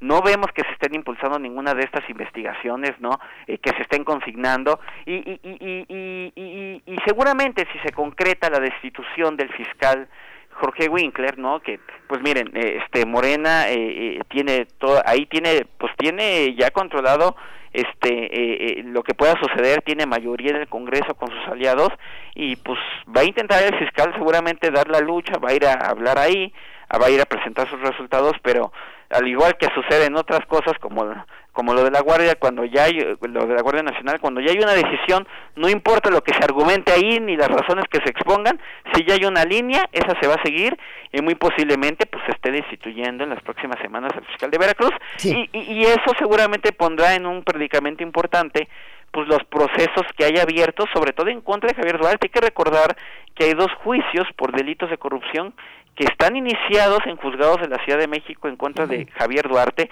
que están apenas en una fase inicial y que las acusaciones fueron presentadas por la Fiscalía de Veracruz. Así es. Habrá que ver quién llegue, que no me extrañaría para nada que sea una persona cercana a Cuitlagua García, este, pues qué intención muestra de dar continuidad a todos estos casos de corrupción que siguen abiertos, que no están resueltos, a todos los, los demás funcionarios que en los últimos años han estado en el gobierno de Veracruz y que han sido cómplices del desfalco millonario en el Estado y esos casos están ahí sin todavía llegar a muchos de ellos ni siquiera a un juicio y ya veremos que, que cómo se comporta la, la, la, la Fiscalía del Estado, sobre todo si se da este cambio de fiscal y cómo se seguirá impulsando o no todos estos casos, eh, eh, casos, casos pendientes de corrupción. Para los que acaban de sintonizar, nos estamos platicando con Arturo Ángel Mendieta y se está poniendo bueno porque todavía nos falta, Arturo, hablar de este tema de Guardia Nacional, que justamente ayer te tocó estar. Eh, ¿Cuántas horas fueron? Mira, la sesión, ¿Diez? la sesión fue de 10 horas, este, eh, eh, pero la verdad es que pues aquí venimos de un proceso que ha llevado eh, varias semanas, ¿no? Eso. O de- en- desde diciembre muy intensamente con hubo unas primeras audiencias públicas, en la comisión de eh, puntos constitucionales en la Cámara de Diputados, porque esta es una reforma constitucional y lo tiene que ver esa comisión, aprobó un dictamen cuestionadísimo, este, se volvieron a hacer nuevas audiencias públicas eh, eh, arrancando este año, eh, la semana pasada, donde de nuevo circularon más de 90 personas, eh, especialistas, gobernadores, alcaldes, en fin, este eh, eh, lo- eh, eh, los especialistas y organismos internacionales fueron muy enfáticos en los riesgos de que implica la militarización de la seguridad pública y cómo esto va en contra de pues de paradigmas internacionales y de las corrientes de derechos humanos de, la, eh, de, de- de las disposiciones de la Corte Interamericana que dice que las Fuerzas Armadas deben de usarse lo menos posible para temas de seguridad pública, su función no es esa, su función es otra, entonces eh, eh, vimos a los gobernadores mostrar y a los alcaldes pues ellos sí mostrar su apoyo a la Guardia Nacional pero a la vez exigir recursos exigir que no se le que, que no se les recorten presupuestos Claro. en fin no este que no se violentara el federalismo porque el dictamen aprobado en diciembre incluía cosas como que si el, el municipio o el estado no formaba a sus policías pese a recibir el apoyo de la Guardia Nacional no hacía nada por, por, por fortalecer a sus cuerpos policiales, pues entonces se le iban a quitar recursos de subsidios, eso no le gustó para nada, ni a los este, gobernadores ni a los alcaldes, y fueron a, a, San Lázaro a decir que eso violaba el federalismo y atentaba contra la soberanía de los estados, y que entonces ellos sí apoyaban la Guardia, pero no si les quitaban recursos, entonces se terminó modificando ese, pues lo que vimos ayer fue una jornada... Eh, bastante larga, con un dictamen que finalmente fue modificado en varios artículos ayer en Animal Político, eso de las 10 de la mañana, publicamos el, el, lo que iba a ser el, el, la, la, el nuevo dictamen, porque además, y contrario a lo que dijo Porfirio Muñoz Ledo, el presidente de la Cámara de Diputados, eh, ayer en, en, en, en, la sesión, ese dictamen modificado nunca se hizo público, ¿eh? lo, que, lo que apareció ayer en la Gaceta, parlamentaria eh, de la Cámara de Diputados, el dictamen aprobado en diciembre, con el cual se había convocado el periodo extraordinario, pero no se hizo público todo el dictamen ya modificado. Eh, evidentemente, eh, pues, periodistas que hemos seguido eh, ese, ese tema tuvimos acceso a él, pero en realidad que se empezara a circular ya masivamente no ocurrió hasta unos minutos antes de que iniciara la sesión. Entonces, habrá que ver, por cierto, si esto en una eventual acción de inconstitucionalidad que se lleva a la Corte o algún recurso que se intente hacer, no está fácil porque es facultad del Poder Legislativo cambiar la Constitución y la Corte solo puede decidir en base a lo que diga la Constitución. Si cambian las reglas de la Constitución, la Corte no la tendría tan tan, eh, tan sencillo para echar atrás este esta reforma como ya pasó, por ejemplo, con la Ley de Seguridad Interior, que esa no era una reforma constitucional, era una ley y la Corte la, la, echó para atrás. Pero uno de los argumentos por los cuales se echó para atrás esa ley es porque no se habían respetado de forma seria los tiempos de, que, de análisis en el Congreso. Entonces, lo que ocurrió, lo que ocurrió ayer fue una cosa muy similar, ¿no? las modificaciones se empezaron a repartir pues ya este minutos antes y tan es así que había diputados que presentaban reservas en cuenta de artículos que ya habían desaparecido porque esos artículos eran del dictamen de diciembre, no del modificado. En fin, una cosa muy muy, muy rara que se dio ahí, pero la explicación es muy sencilla. Eh, el, el Morena eh, nunca abandonó la idea, porque además es una orden del presidente Andrés Manuel López Obrador, y tan es así que el propio Andrés Manuel López Obrador esta mañana acaba de decir que no le gustó, que no le, ajá, que no le gustó el dictamen y que le pide al Senado que vuelvan a meter ahí con más fuerza, con más contundencia las Fuerzas Armadas, pero nunca ha habido la intención de sacar al ejército de la ecuación, así se los voy a, se los digo pronto, siempre ha habido la firme idea de que en la calle sea los militares los que tengan el mando, aunque la Guardia Nacional esté definida ahora como un cuerpo de policía civil y aunque vaya a tener un director, ese director va a ser, hagan de, hagan de cuenta y que es como una escuela.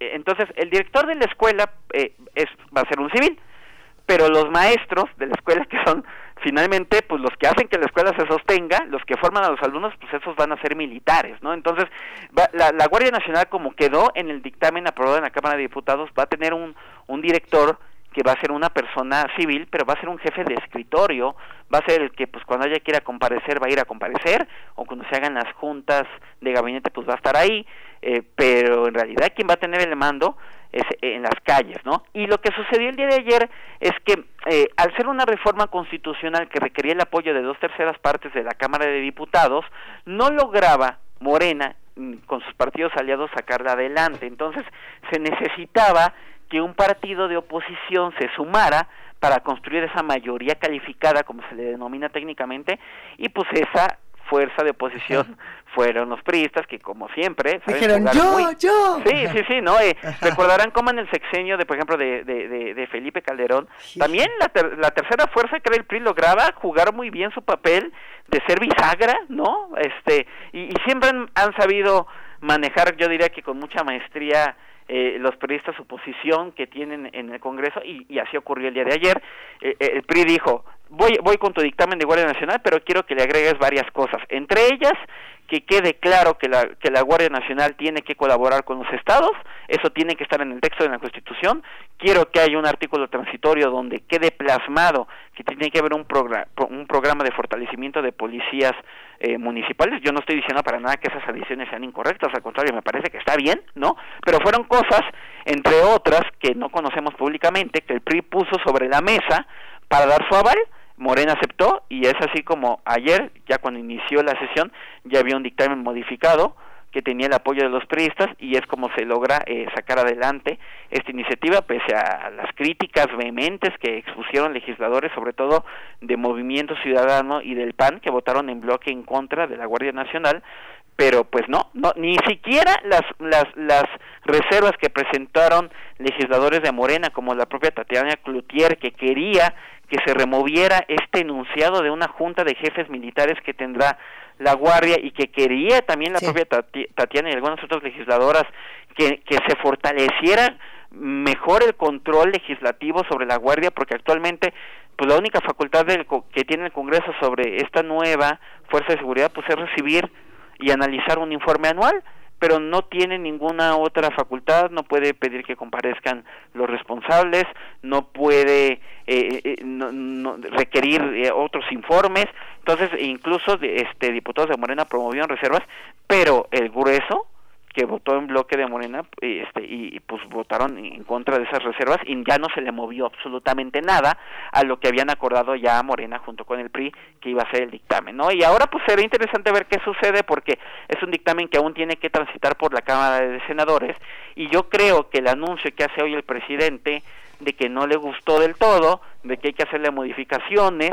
eh, pues viene de nueva cuenta a, ponerle interés a este proceso y veremos qué es lo que sucede en el Senado, sobre todo porque si el Senado aprueba el dictamen pero con modificaciones, lo tiene que regresar de nueva cuenta a la Cámara de Diputados. Posiblemente se termine alargando todavía eh, eh, lo que viene en materia legislativa en cuestión de la Guardia Nacional y de ahí yo creo que tiene bastante lógica el señalamiento que también dice esta mañana el presidente López Obrador de que quiere que se regrese un artículo transitorio que se había quitado eh, a petición de, de, varios legisladores donde decía que mientras la Guardia Nacional se convierte en una realidad, las Fuerzas Armadas continuarían colaborando en temas de seguridad pública. Era un artículo transitorio que estaba en un borrador el lunes pasado, pero que ya en el trabajo que hicieron entre Morena y el PRI, ese artículo lo quitaron, me parece que los eh, ahí no lo tengo 100% confirmado, pero me parece que la banca del PRI no estaba de acuerdo con ese artículo y por eso salió, pero pues ahora vamos a ver qué pasa en el Senado, ¿no? Va a ser interesante ahí la discusión que haya, porque además hay que recordar, en el Senado también se requiere de una mayoría calificada para que este dictamen salga adelante, ¿no? Mira, que tenemos todavía, eh, lamentablemente se nos va el tiempo, Arturo Ángel Mendieta, no quisiéramos porque está interesantísimo lo que nos estás contando, gravísimo también de muchas maneras. Eh, nada más para finalizar, eh, ¿qué nos toca observar ahora que viene esta discusión en el Senado? Porque muchos dicen, bueno, todo está perdido y ya como para qué, como para qué lo seguimos viendo. Dinos, ¿puede cambiar algo? ¿No puede cambiar? ¿Esto está bien? ¿Esto está mal? ¿Con qué nos vamos a quedar? Mira, eh, a ver, hoy hay sesión en el Senado. Este, el periodo extraordinario ayer en la Cámara de Diputados ya se acabó. Eh, el periodo extraordinario en la Cámara de Diputados se había citado por dos cosas, la Guardia Nacional y otro tema muy controversial, muy cuestionado, que es reformar el artículo 19 de la Constitución para ampliar el, el catálogo de los delitos graves que ameritan que una persona en automático tenga que estar en prisión preventiva aunque no se le haya encontrado culpable eh, todavía, ¿no? Hay que recordar que que, la, que, el, dictamen que elaboró la Cámara de Diputados establece que se van a grabar el, todo lo que tiene que ver con el huachicoleo, los delitos de corrupción y los delitos electorales. Ese dictamen, de hecho, modifica lo que ya había aprobado el Senado previamente, porque el Senado había aprobado que se metieran como delitos graves nueve delitos nuevos, incluidos hasta el de robo a casa habitación, una cosa ahí que yo, la verdad, ahí sí se los digo, me parecía totalmente desmesurada. Este eh, eh, modifica la Cámara de Diputados ese dictamen, lo deja solamente en tres delitos. Aún así es una cosa muy cuestionada por organismos de derechos humanos y por especialistas que dicen que el nuevo sistema penal va justamente en la dirección contraria, no meter a la cárcel a, personas por meterlas, porque lo que va a ocurrir es que de nuevo vamos a tener a un montón de personas en prisión en automáticos y que se les encuentre culpables y que pueden pasar años ahí sin recibir una sentencia, ¿no? Entonces, eh, eh, esa reforma estaba programada para discutirse hoy en la Cámara de Diputados, pero como se trata de una reforma constitucional que de nuevo requiere un consenso amplio, hasta el día de ayer no se había logrado y por lo tanto se anunció que esta reforma de prisión preventiva oficiosa se va a posponer su análisis hasta el periodo ordinario eh, de sesiones, ¿no?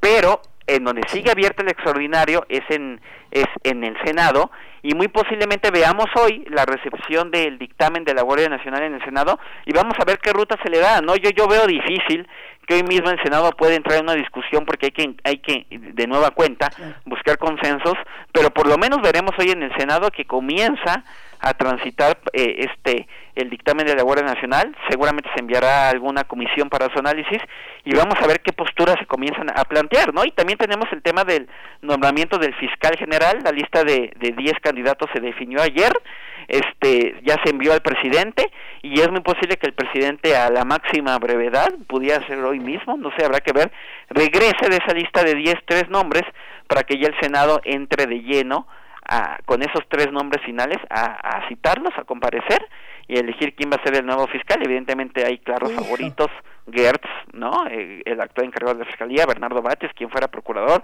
Lo que de nueva cuenta nos lleva al principio, ¿no?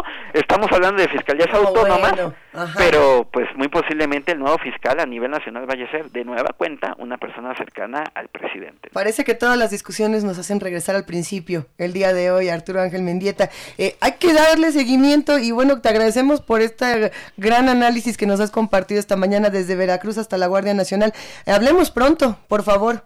Sí, y los invito a que se den una vuelta en animalpolitico.com. Claro. Traemos dos notas, una de qué sigue con la Guardia, todo esto que, que hablamos, todas las leyes que faltan, ¿no? Más a detalle, y también traemos una nota con los 10 perfiles y propuestas de los candidatos a fiscal, ¿no? Entonces creo que es importante que la gente los, los conozca, más allá de que sea una decisión del presidente, Así es. pero pues para que veamos quiénes son, ¿no? Porque de esos 10 va a salir el próximo fiscal general para un periodo de nueve años. Ya están compartidas en nuestras redes sociales. Muchísimas gracias, Arturo. Un abrazo. No, que tengan buen día. Vámonos, venga, que tenemos todavía más que conversar aquí en Primer Movimiento. Como ven, estamos en arroba P Movimiento, en diagonal Primer Movimiento UNAM, y tenemos un teléfono que es el 55 36 43 39. Hagamos comunidad, compartamos opiniones en nuestras redes y veamos cómo nos vamos organizando entre todos. Sí, vamos a escuchar, vamos a escuchar música mientras tanto de Afex Twin, una, una, una pieza que, cuyo título es como un código de barras, pero ya la identificará usted.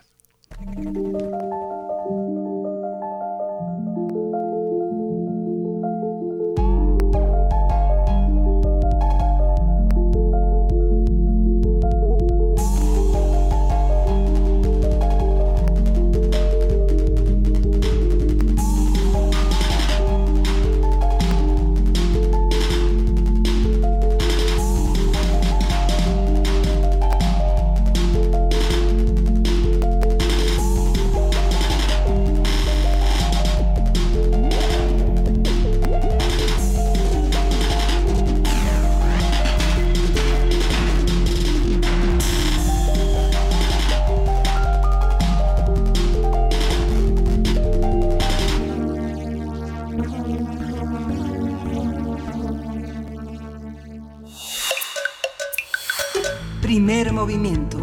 Hacemos comunidad. Nota internacional. Eh, La Asamblea Nacional de Venezuela aprobó el martes una resolución que califica a Nicolás Maduro como un usurpador. Luego que la semana de que la semana pasada inició un segundo mandato que no es reconocido por la oposición ni por gran parte de la comunidad internacional, pues consideran que la elección presidencial del 20 de mayo de 2018 fue un, fue un proceso fraudulento. En el texto aprobado, la Asamblea asume los poderes del presidente y ha declarado nulos todos los actos emanados del Poder Ejecutivo. El diputado Juan Andrés Mejía dijo que por legitimidad la presidencia de la República le corresponde a Juan Guaidó, presidente de la Asamblea Nacional. Por su parte, Vladimir Padrino López, ministro de Defensa de Venezuela, dijo que los militares del país están dispuestos a morir para defender a Nicolás Maduro. Durante una reunión con el mandatario, Padrino López señaló que Maduro es presidente por mandato del pueblo que lo puso allí. El régimen de Nicolás Maduro ha señalado a Estados Unidos de fomentar un golpe de Estado en su contra. Y bueno, por su parte, Rusia reiteró su respaldo al presidente Nicolás Maduro. Eh, Sergei Lavrov, ministro de Asuntos Exteriores ruso, condenó la intromisión en los asuntos internos de Venezuela y acusó a Washington de promover la intransigencia de los grupos de oposición en el país sudamericano. Vamos a hacer un análisis de la reacción del Parlamento venezolano contra el presidente Maduro, cómo interpretarlo, qué decir, qué implica para este país. Nos acompaña el doctor José María Calderón, profesor e investigador del Centro de Estudios Latinoamericanos de la Facultad de Ciencias Políticas de la UNAM. Doctor, bienvenido, José María. Muy buenos días, ¿cómo están ustedes? eh? Muy bien, muchísimas gracias, eh, doctor. Gracias por acompañarnos esta mañana. Por favor, cuéntenos qué es lo que está pasando esta vez en Venezuela. Vamos a tratar un poco de desenredar lo que está pasando actualmente en Venezuela. Bueno, la primera cosa que habría que decir es que eh, la Asamblea Nacional, la que fue precisamente ampliamente votada en 2015, eh, acaba de nombrar como presidente a un joven ingeniero industrial de nombre Juan Guaidó. Es eh, un nombramiento que ha contado con un apoyo importante no de los principales grupos opositores. Eh, sin embargo, es ostensible también la debilidad con la que se presenta. Primero porque llevó a cabo su reunión precisamente en las oficinas de la PNUD, del programa de, las Naciones Unidas para el Desarrollo, eh, y convocó a la formación de una serie de cabildos de oposición. Él aparece efectivamente como si fuera el presidente legítimo, pero no llegó al punto efectivamente de sostener demasiado, demasiado por temor posiblemente a, una eventual detención por parte de las fuerzas eh, militares o de las fuerzas del orden encargadas efectivamente para esos fines dentro de la, del gobierno bolivariano. Entonces, no eh, ha ido más allá que declarar efectivamente usurpador a Maduro y propone para el día 23 de enero una gran marcha opositora. La, lo que parece eh, claro es que eh, el, la fuerza real con la que puede eventualmente contar la oposición es eh, mm, de muy dudosa capacidad de movilización. Después, sobre todo, de las movilizaciones del año pasado, que dejaron efectivamente un número muy considerable de jóvenes muertos, se acabó prácticamente el fuelle no de la oposición. Maduro se reeligió por seis años más, acaba de tomar posesión y desde luego las Fuerzas Armadas le han dado efectivamente todo su apoyo. ¿Eso qué significa? Que el régimen de Maduro está en buena medida sostenido por una por, eh, la mayoría del ejército, que ha gozado de prebendas, de facilidades, eh, y sin que esto haya implicado que se que no haya habido incluso deserciones. Se habla incluso hasta de un número de cuatro mil y pico de desertores en los últimos tres años aproximadamente. Pero no merman efectivamente la fuerza significativa del ejército, que tiene aproximadamente unos 315 mil activos, está dividido en, en, varios, en varios cuerpos, está el Ejército Nacional, que es el más numeroso, está la Guardia Nacional, está también la Milicia Nacional Bolivariana y desde luego la Marina y la Aviación. En total son aproximadamente 315 mil activos, como acabo de mencionar. Y desde luego el general Padrino, que es el jefe de las Fuerzas Armadas, este, ha manifestado muy abiertamente el apoyo que el ejército da a Maduro. Debo decir que el 47% de los altos cargos ministeriales están en manos de generales en activo o retirados. ¿Esto qué significa? Que la presencia militar en el gobierno Maduro es muy fuerte y cuentan efectivamente con una serie de apoyos, de ayudas, que los convierte efectivamente en eh, elementos, digamos, en medio de esta crisis económica, social que vive el país, en elementos eh, realmente privilegiados, efectivamente, por la régimen madurista. Mm, ¿cuál es la propuesta o qué espera Guaidó? ¿No? Eh, ellos están esperando fundamentalmente que hubiera, que haya una especie de decisión dentro del ejército y desde luego contar con el apoyo externo, fundamentalmente norteamericano, a través, desde luego, de, eh, de las presiones que este ejerce también sobre el grupo de Lima. Por lo tanto, ellos están más que todo contemplando una ruptura interna en el régimen. Y desde luego un, una eventual injerencia externa de carácter pues, política en primer lugar y quizás hasta militar.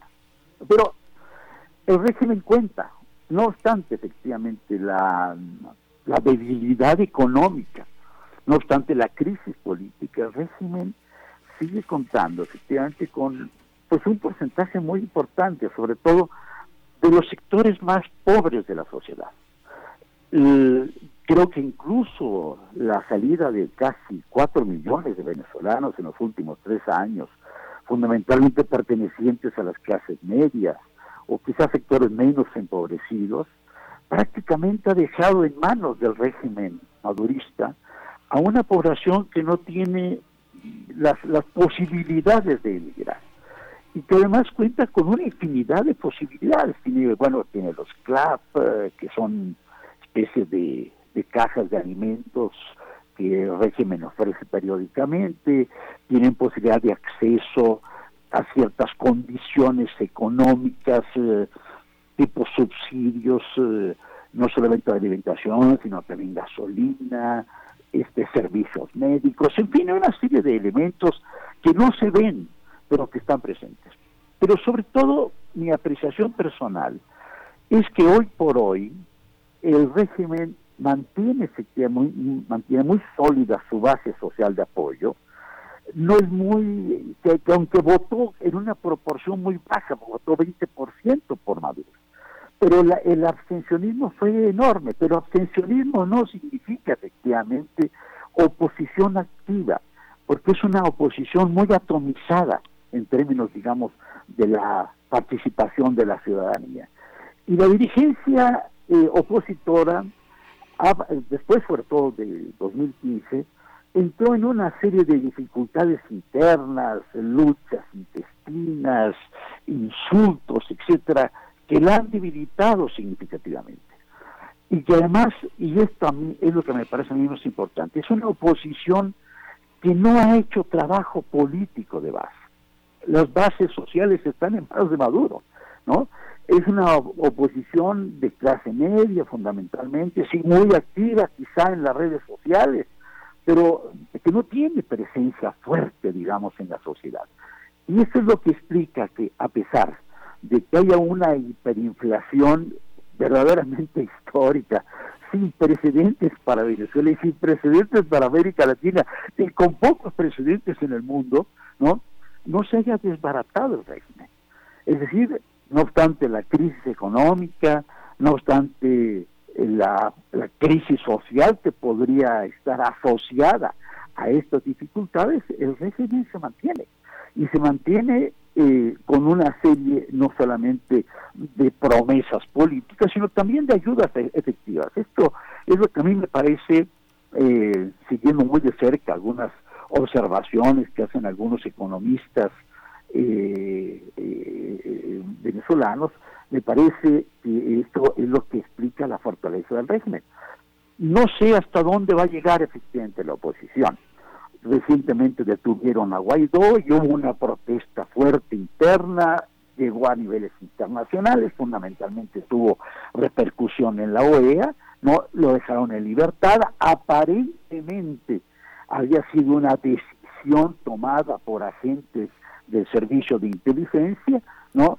Y de acuerdo con la explicación que dio el ministro de Comunicación, Jorge Rodríguez, en el sentido de que había sido efectivamente un acto irresponsable, un acto, digamos, que había salido prácticamente de la, del capricho de estos, de estos exponentes del sistema eh, de, de, de inteligencia este venezolano.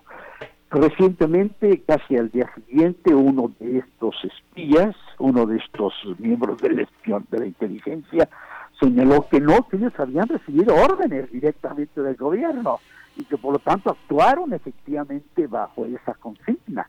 No fue una decisión personal. Y desde luego este hombre que ya está en el exilio no señaló efectivamente que esto mostraba las fisuras internas que hay en, en el régimen. Habrá que ver, la verdad que habrá que ver hasta dónde efectivamente estas fisuras son efectivas, habrá que ver hasta dónde realmente el régimen está muy debilitado internamente.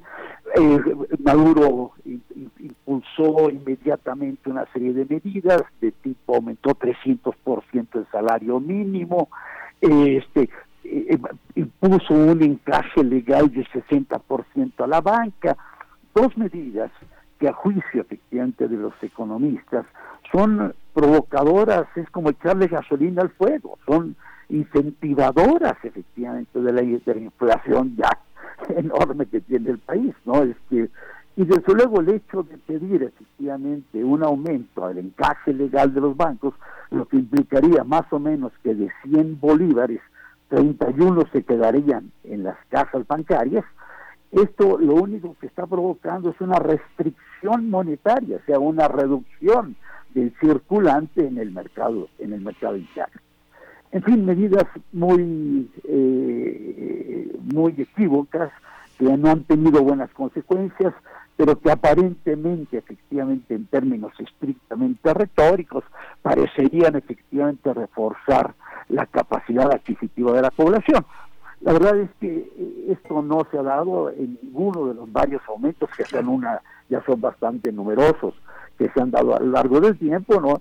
Y por lo tanto pone nuevamente en entredicho la capacidad real que tiene el régimen de imponer un viraje a las políticas económicas. Según algunos economistas, habría que, desde luego, eh, buscar una forma muy estricta de, de, renegociar la deuda externa.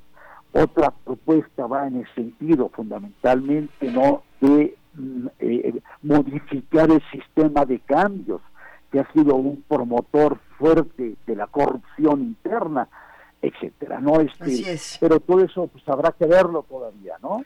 Habrá que verlo todavía. Habrá que ver hasta dónde efectivamente este tipo de iniciativas que hoy por hoy se, se, se, se proponen desde el lado de la oposición de algunos economistas, ¿no?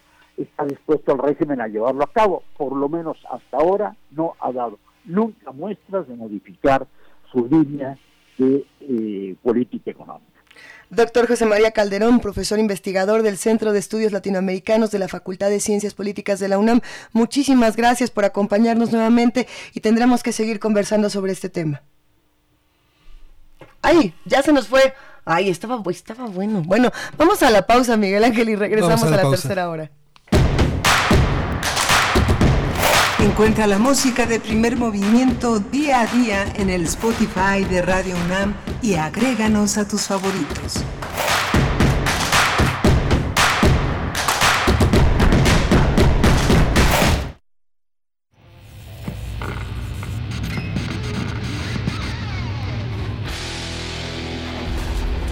Por cortesía de Cuando el rock dominaba el mundo, un minuto de... Eric Clapton, Cocaine, 1980.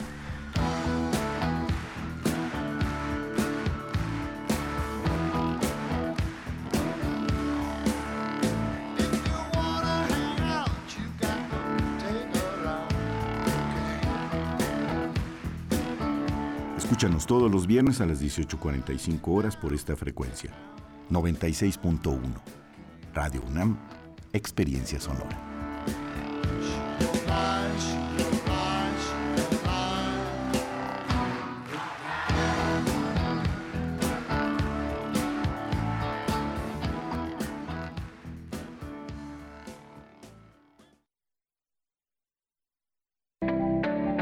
El PT seguirá de tu lado. Fue mucha la confianza depositada en el Partido del Trabajo, la cual se traducirá en respetar y honrar el mandato del pueblo. El cambio que tanto anhelamos. Asumamos juntos el reto que representa la nueva etapa de México. Participa, acércate al Partido del Trabajo. Vamos a cumplir lo prometido. No te vamos a fallar. El PT está de tu lado. Museo Nacional de la Estampa presenta la exposición de Mía Flores, Itinerarios Gráficos, la cual reúne más de 400 obras y documentos que permiten hacer un recorrido por 25 años de creación gráfica y pictórica del artista. Para esta exhibición, Demián Flores decidió crear una pieza sobre los modos de impresión y circulación de la gráfica comercial y popular. La muestra de Demián Flores, Itinerarios Gráficos, está abierta en el Museo Nacional de la Estampa, Centro Histórico de la Ciudad de México.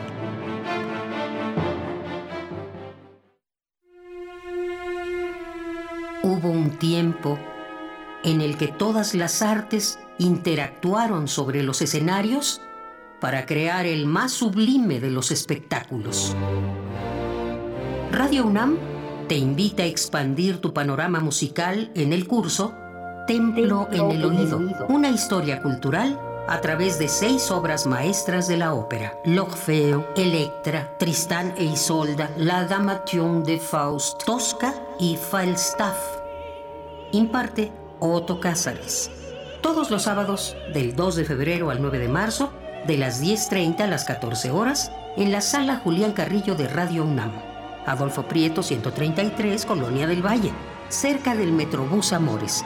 Informes e inscripciones al 56 23 32 73. Radio UNAM, Experiencia Sonora.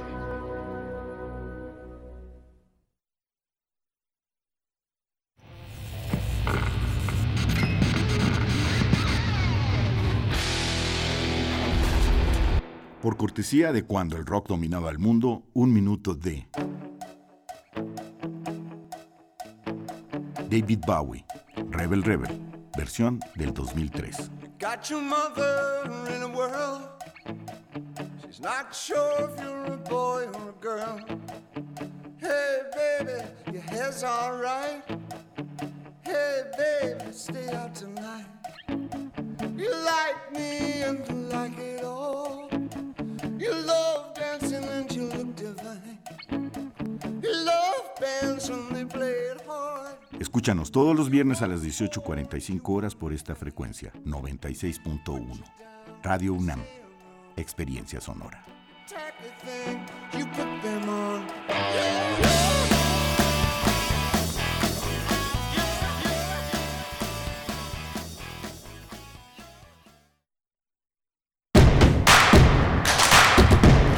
Queremos escucharte. Llámanos al 55 36 43 39 y al 55 36 89 89. Primer movimiento. Hacemos comunidad. 9 de la mañana con 5 minutos, Miguel Ángel Quemain. Esta es la tercera hora de primer movimiento. Sí, ha estado realmente movidísimo, Luisa, ¿no? Muy, interes- muy, muy interesante. El tema desde el dulce de leche, los dulces, la multiplicidad de dulces de leche y la intervención de Alfredo Ávila en la primera, en la primera hora de primer movimiento en torno a un personaje, el- este Miguel Lerdo de Tejada, luego Sebastián Lerdo de Tejada, que fue su hermano y que fue presidente de la República después de Santana.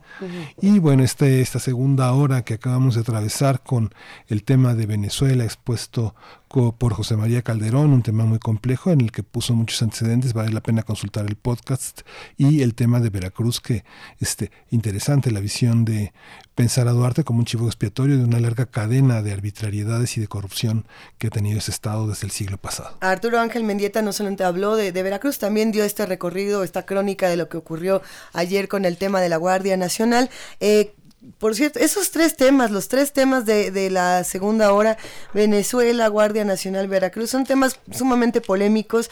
Eh, sabemos que todos tienen opiniones encontradas, creo que de eso se trata, de que podamos encontrar estas opiniones y que podamos construir eh, otras y sobre todo construir puentes de, información. Daniel Moser nos dice, a ver, hablan de Venezuela como si no fuera víctima del Estado profundo sionista que gobierna Estados Unidos, solo es cosa de Maduro. Sí, bueno, esta es una de las opiniones, también por acá nos estaban diciendo eh, Maduro dictador. En, en fin, eh, tratemos de encontrarlas y de ver en qué punto la información es la que va, digamos, a, a formar lo- los caminos. Pero bueno, mientras formamos estos caminos, Miguel Ángel, ¿qué será?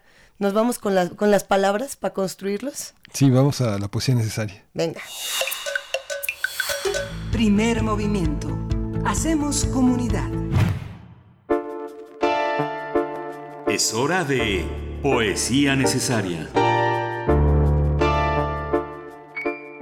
Eh, eh, apareció Borges eh, un poco inevitablemente con el dulce de leche en la mañana. y Tenía re- que y- aparecer, es que tenía que aparecer. Y recordaba que en 1978, el 5 de junio, inicia el Mundial de Argentina, es jugando contra Hungría, es el primer partido. Videla domina la dictadura en ese país. Todos los padres de familia están volcados en la televisión viendo los resultados de ese primer partido, mientras las madres de mayo están verdaderamente compungidas por las desapariciones y por la dictadura. En ese momento, Borges da una conferencia que se llama La inmortalidad. ¿no? Y vale la pena vale la pena traerla aquí este con un, con un regusto del dulce de leche que se comía a cucharadas o peras. Y se refiere a William James y las variedades de la experiencia religiosa y entre muchos de los temas universales que toca William James, considera que la inmortalidad es un tema menor. Pero Borges lo coloca en el escenario del siglo XX como un tema mayor. Dice, hay una suerte, es un fragmento de una larga conferencia que está accesible en internet. Dice, hay una suerte de componenda que encuentro en Tácito, que hablábamos ayer, Luis, y que Así fue es. retomada por Goethe. Tácito en su vida de Agripa dice, no con el cuerpo mueren las grandes almas. Tácito creía que la inmortalidad personal era un don reservado a algunos, que no pertenecía al vulgo, pero que ciertas almas merecían ser inmortales, que después del eteo del que habla Sócrates merecían recordar quiénes habían sido. Este pensamiento lo retoma Goethe y escribe. Cuando murió su amigo Wieland, es horrible suponer que Wieland haya muerto inexorablemente. Él no puede pensar que Wieland no siga en algún otro lugar. Cree en la inmortalidad personal de Wieland y no en la de todos. Es la misma idea de Tácito. No cum corpore periunt magnae animae. Tenemos la idea de que la inmortalidad es el privilegio de algunos pocos, de los grandes, pero cada uno se juzga grande, cada uno tiende a pensar que su inmortalidad es necesaria. Yo no creo en eso. Tenemos después otras inmortalidades que creo son las importantes. Vendrían a ser en primer término la conjetura de la transmigración. Esa conjetura está en Pitágoras, en Platón. Platón veía la transmigración como una posibilidad. La transmigración sirve para explicar aventuras y desventuras. Si somos venturosos o desventurosos en esta vida, se debe a una vida anterior. Estamos recibiendo castigos o recompensas. Hay algo que puede ser difícil. Si nuestra vida individual, como creen el hinduismo y el budismo, depende de nuestra vida anterior, esa vida anterior a su vez depende de otra vida anterior. Y así seguimos hasta el infinito, hacia el pasado. Vamos a escuchar otra inmortalidad que Rita Mitsuko concentró en esta pieza que se llama Marcia Baila.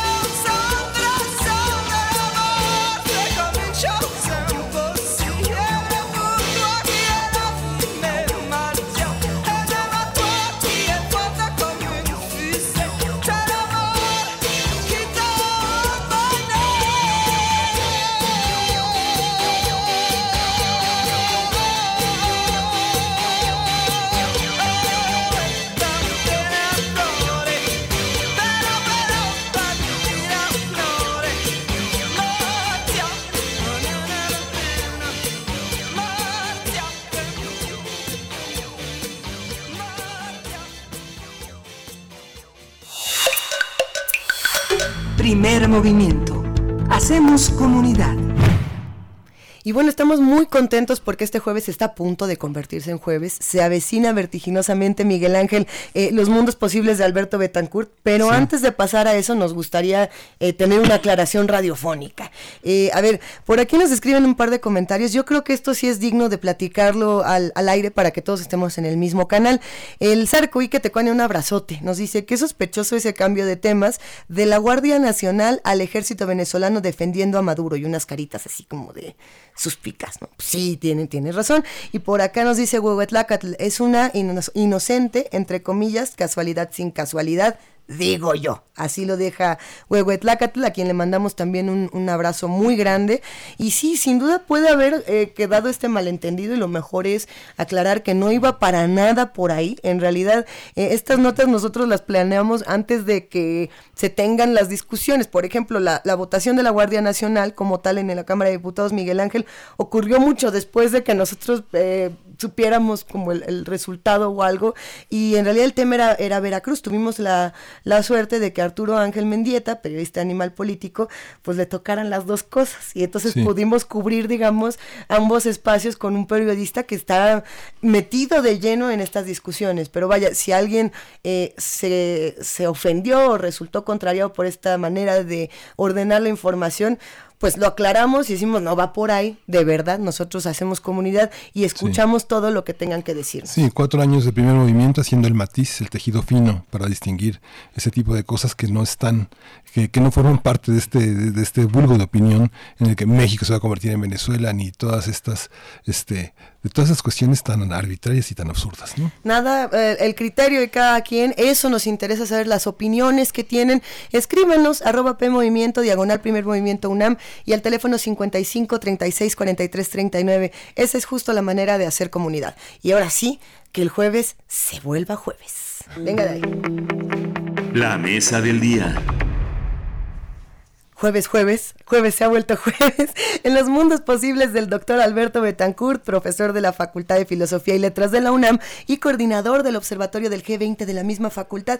Queridísimo Alberto Betancourt, familia de este espacio, ¿cómo estás? Querida Luisa, eh, querido Miguel Ángel, amigos del auditorio, el día de hoy quisiera comenzar proponiéndoles que lancemos una mirada plebeya a los eh, lugares en donde despachan los hombres más poderosos del mundo y que consecuentemente continuemos nuestra revisión de cuáles han sido los deseos de los principales jefes de Estado de los países más poderosos del mundo para recibir el año 2019. Les propongo que hoy abordemos el caso de Vladimir Putin, de Shinzo Abe, y de Andrés Manuel López Obrador, conjuntamente con lo que ocurrió en la realidad Chiapas el primero de enero de este año. Venga. Así que si les parece bien, comencemos este,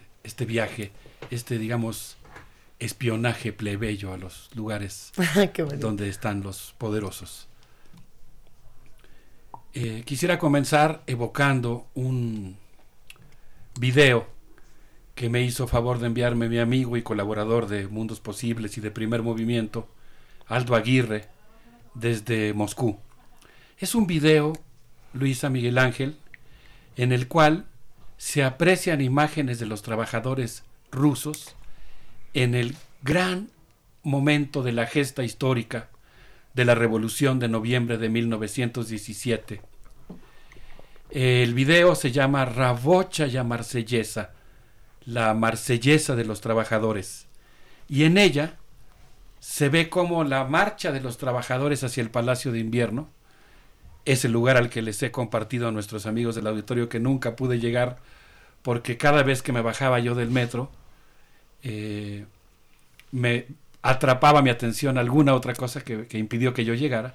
En estas imágenes los trabajadores se dirigen al Palacio de Invierno y espantan un águila bicéfala que representa a la aristocracia rusa.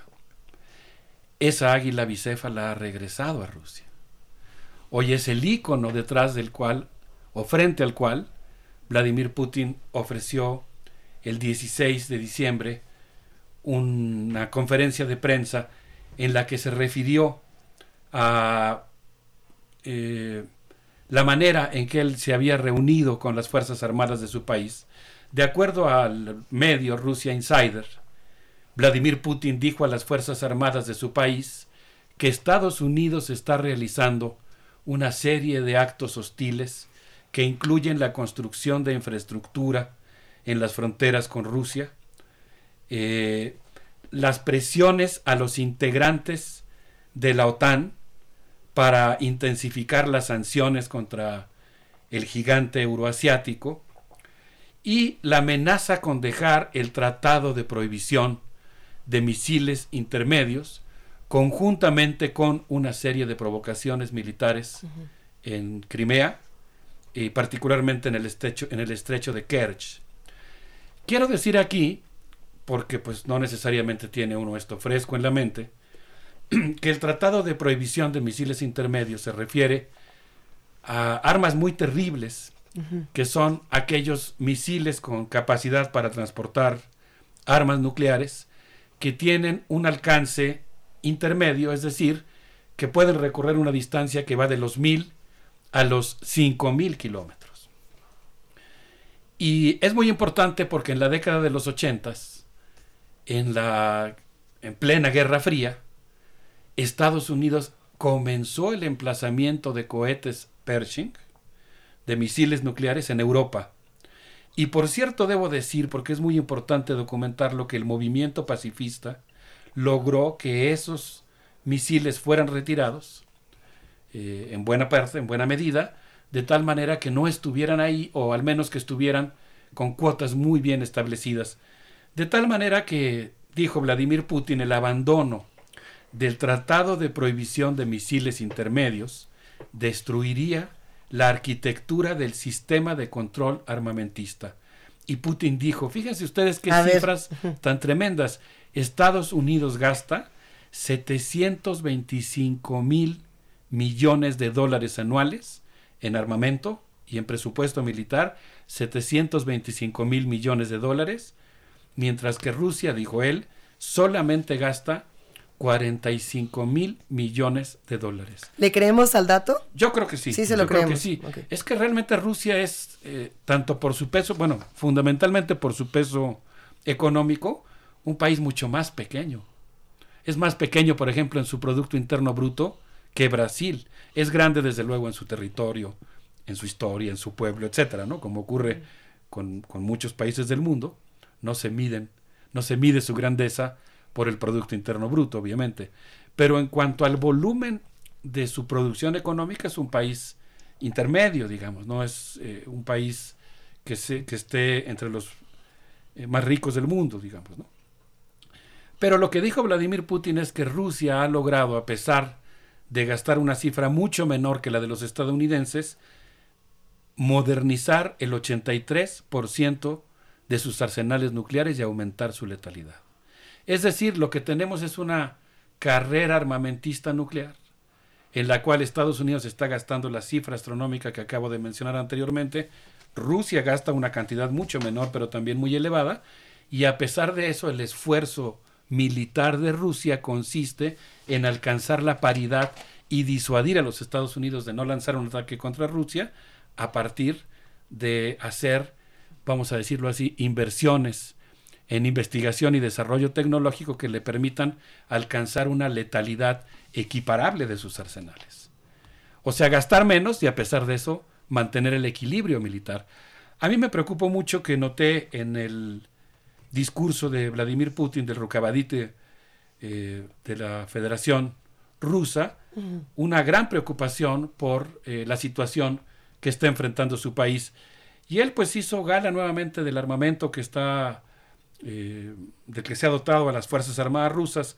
Mencionó, por ejemplo, el misil balístico hipersónico Kinshal de lanzamiento aéreo con una velocidad máxima, ojalá que algún amigo del auditorio pudiera ayudarnos, de Mach 10. Es decir, una velocidad 10 veces mayor que la del sonido. Entiendo que un Mach son 360 metros por segundo, más o menos un, un kilómetro por cada 3 segundos. Desconozco qué velocidad será un Mach 10, pero es un misil hipersónico que vuela muchísimo más rápido que las defensas antiaéreas norteamericanas, que son de solamente 3.5 Mach. Estamos hablando de Un- artefactos tecnológicos realmente espantosos. Un Mach 10, al parecer, serían eh, 12.348 kilómetros por hora. Ese es lo que tenemos de lo que es un Mach 10. Qué creo. es una cosa Ujú.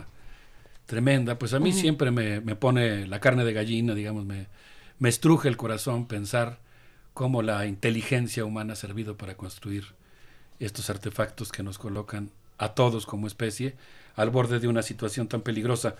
Eh, Vladimir Putin también se refirió a la situación en Ucrania, al hecho de la provocación militar que según él fue montada por Pedro Poroshenko, el, a quien Fidel Castro llamaba el rey del chocolate, por sus vínculos con esta industria, y que actualmente contiende en las elecciones presidenciales en Ucrania, y que todo parece indicar que podría perder frente eh, a otros candidatos que están mucho mejor posicionados y que probablemente podrían eh, ganarle.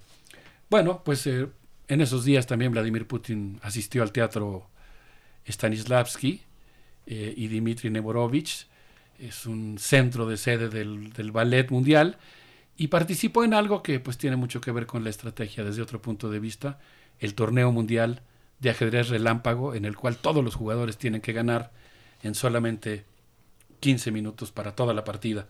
Un ejercicio de pensamiento eh, verdaderamente, verdaderamente rápido.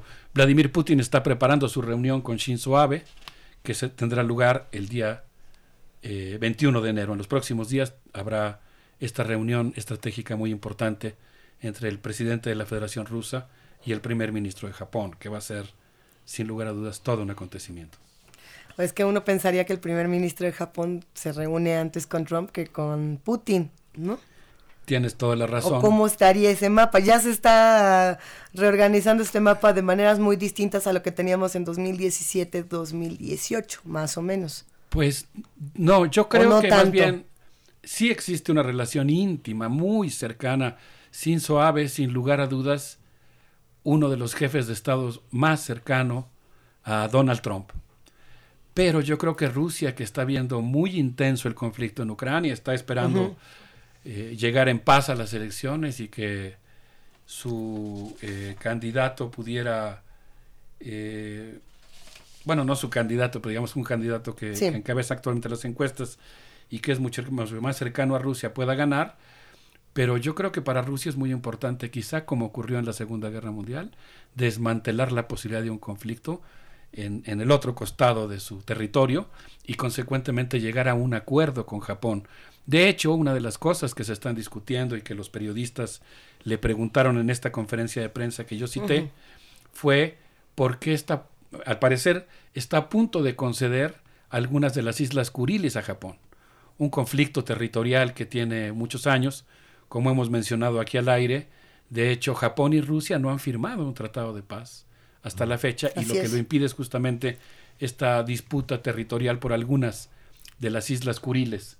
Entonces, pues eh, ahora la situación es que Shinzo Abe va a reunirse con Vladimir Putin y vamos a ver qué, qué ocurre en esa reunión. Es decir, Ajá. sí sigue siendo Japón el aliado principal de Estados Unidos, pero por lo mismo es interesante esta negociación que pudiera desmantelar parcialmente el conflicto o al menos establecer las reglas del juego. Mira, uno nunca pensó que de pronto eh, Corea del Norte y Corea del Sur iban a acabar eh, dándose la mano siendo cuates, cuates para siempre. No sabemos si de pronto Rusia y Japón dicen, pues nosotros nos vamos a quedar como cuates y Estados Unidos, que tenía a Japón como aliado para que Rusia se quedara con China en esta suerte de mapa extraño, se quedara solo. No creo que pase, pero imagina eh, qué configuración tan curiosa para 2019. Sí, digamos que es otra ventanilla de la negociación de las Anda. relaciones entre Estados Unidos y Japón con Rusia y puede ser muy importante lo que ocurra ahí. Si les parece bien, yo les propondría Eso.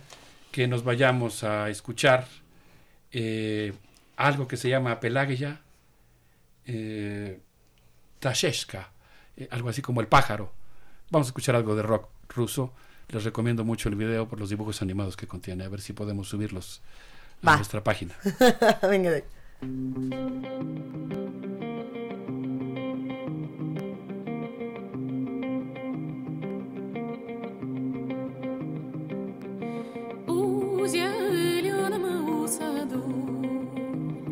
пташечка и.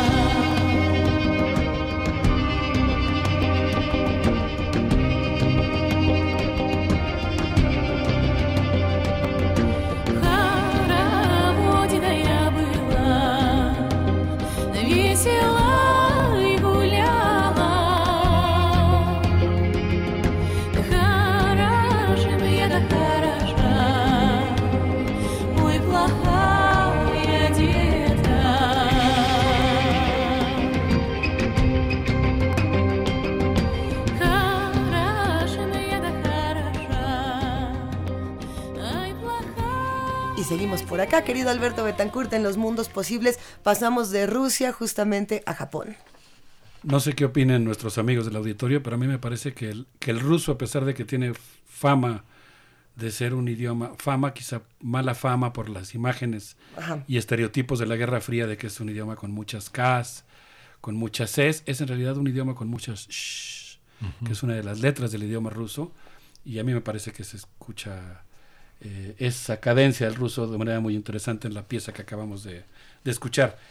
El primer ministro de Japón anunció en su discurso de Año Nuevo que había orado por la Casa Imperial en este histórico año en que se realizará por primera vez una sucesión en vida del emperador.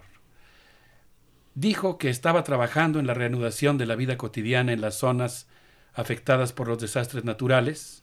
Estuve buscando algunos de ellos, se refiere, por ejemplo, al terremoto de 6.7 grados ocurrido en Sapporo el 5 de septiembre y a las terribles lluvias y lajares que ocurrieron el día 7 de noviembre y que provocaron grandes desastres en Japón.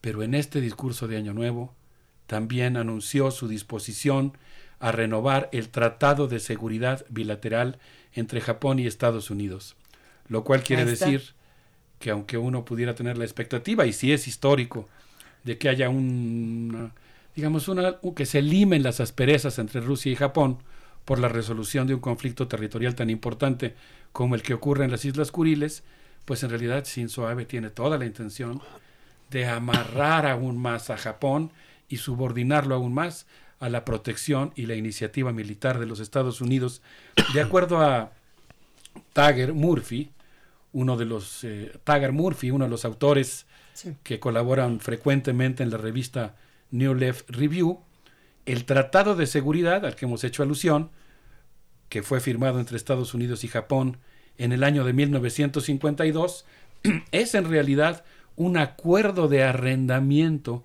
que permite a los norteamericanos disponer del territorio japonés y cobrarle a los ciudadanos japoneses por brindarles protección. Y lo que se propone como deseo de Año Nuevo Shinzo Abe, en este año pues es justamente renovarlo. Dice este texto de Tagar Murphy muy interesante, vamos a subir el link a nuestras redes para que aquellos que quieran asomarse, es un texto de hace dos años, pero es muy interesante, una visión muy profunda de la historia de Japón, dice Tagar Murphy, que el único intento serio por deshacerse de esa tutela norteamericana en Japón ocurrió cuando en el año de 2008 el pueblo japonés votó masivamente por Yukio Hatayama del Partido Demócrata Japonés, quien había presidido la Comisión de Amistad Sino-Japonesa. Pero la conspiración de medios y de la burocracia y sobre todo la eh, acción intencional de la diplomacia de Barack Obama eh, provocó una muy rápida caída de Yukio Hatayama. A mí no me parece raro que Shinzo Abe haya orado por la Casa Imperial. Su abuelo, que se llamaba Yoshimasa Ojima, fue vizconde, perteneció a la nobleza, sirvió como general en el ejército del imperio japonés y su abuelo paterno, Nabosuke Kishi, fue miembro del gabinete de Toyo durante la Segunda Guerra Mundial y fue primer ministro de Japón en la posguerra. Kishi de hecho estuvo preso en Sugamo como prisionero de clase A, es decir, como prisionero por haber cometido crímenes de guerra durante la construcción de la gran esfera de la prosperidad japonesa. Qué ganas de adentrarse más en la vida política de Japón, ¿no? que está tan olvidada en la semiosfera eh, informativa en la que vivimos y que meritaría pues mucho más atención porque no sé qué opinan ustedes, pero a mí me parece fascinante. Entre la vida política y las políticas públicas que, que, tiene Japón, yo creo que nos podríamos echar tres buenas horas de programa nada más para empezar a descifrar eh, de qué se tratan muchas de, de, de estas situaciones. Por ejemplo, había una nota que circulaba hace unos días, que era la que estábamos eh, platicando fuera del aire, que decía que eh, a partir de los 65 años ya habrá que corroborar si esta información tiene los datos suficientes, porque era una nota que circuló en distintos portales, pero realmente hay que corroborar. Eh, los adultos mayores, o bueno, ellos considerando a partir de los 65 años, al no contar con pensiones y no contar con programas de salud adecuados, estaban recurriendo a cometer crímenes para poder vivir en las cárceles. Esta fue una nota que dejó muchas preguntas, como a ver, ¿qué es esto? ¿Por qué está pasando? ¿Cuáles son las políticas públicas en Japón? ¿Quiénes son los que se encargan de todo esto? ¿Cómo son las decisiones políticas en Japón? Habrá que ver, pero bueno, entre que sí y entre que no, creo que despierta un interés de qué está pasando con la sociedad japonesa, qué hay allá y por qué no estamos leyendo todo eso, ¿no? Sí, sin suave su alusión a este problema demográfico, debo decir que a veces también ha servido como un, eh, digamos, pretexto para tratar de impulsar las eh, AVE Economics, las políticas neoliberales que él está tratando de profundizar en Japón. Coincido contigo completamente, Luisa. Es como para echarse una zambullida de tres horas Claro. o más en la historia política reciente de Japón. Pero si les parece bien, toquemos, aunque sea con algunas pinceladas, el caso de México. Yo quisiera comenzar diciendo que el 18 de diciembre, durante su gira por Hidalgo, el presidente Andrés Manuel López Obrador anunció la reapertura de la Escuela Normal Rural Luis Villarreal, conocida como El Meche. El 29 de diciembre, unos días más tarde, la sección 22 del CENTE, esto lo digo con un enorme gusto, presentó a los maestros Lauro Grijalva Villalobos, Damián Gallardo Martínez, Leonel Manzano Sosa y Sara Altamirano Hernández, que habían sido encarcelados en la prisión de alta seguridad de Puente Grande, Jalisco, desde 2013 por el gobierno de Enrique Peña Nieto y la gestión del entonces eh, secretario de Educación, eh, que había hecho todo su, su esfuerzo por eh, imponer la reforma educativa. Eh, yo creo que fue un- una decisión muy prudente del gobierno federal realizar esta liberación de los maestros, un verdadero acontecimiento histórico con el que México se acercó al final del año. El día 16 de enero, el gobierno mexicano se ofreció para mediar los conflictos en Venezuela y Nicaragua el día de ayer y varios de sus proyectos eh, pues han presentado buenas noticias en ese sentido. Yo tengo eso sí mis dudas, ya ahora hablo en lo personal, porque creo que junto con estas eh, partes luminosas del gobierno también ha habido algunas cosas que implican, por lo menos desde mi punto de vista personal, una seria preocupación. Hablo, por ejemplo, del tren Maya, eh, hablo de la zona fiscal en la frontera que, como he mencionado antes, provocará como efecto fundamental una especie de fisura que ahonde la integración de la frontera mexicana al territorio y la economía estadounidense y una fractura y un abismo con el resto del territorio nacional. Hablo también de la creación de las zonas económicas especiales, paraísos transnacionales en los cuales quedará en suspenso prácticamente la constitución mexicana. Y hablo por supuesto con una enorme preocupación e indignación de la recientemente aprobada Guardia Nacional, que significa desde mi punto de vista básicamente la intensificación y la llevada a nuestro texto constitucional de algo peor todavía que la ley de seguridad nacional que muchos de nosotros combatimos en su momento porque representa de muchas maneras una suerte de militarización del país. Y junto con esto pues está el ferrocarril transpacífico y una expresión que he escuchado recientemente del presidente Andrés Manuel López Obrador, las políticas de punto final. De tal manera que yo creo que hoy en México nos estamos eh, dando cuenta de lo que significa la democracia y creo que lo que significa la democracia es la necesidad de discutir.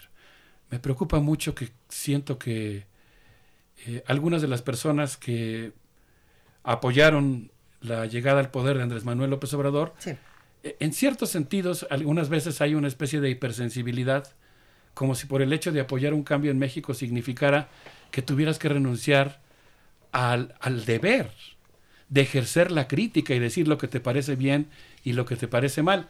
Yo creo que lo que amerita el gobierno mexicano es una aproximación, voy a llamarle así, este es por supuesto mi punto de vista, justa o compleja.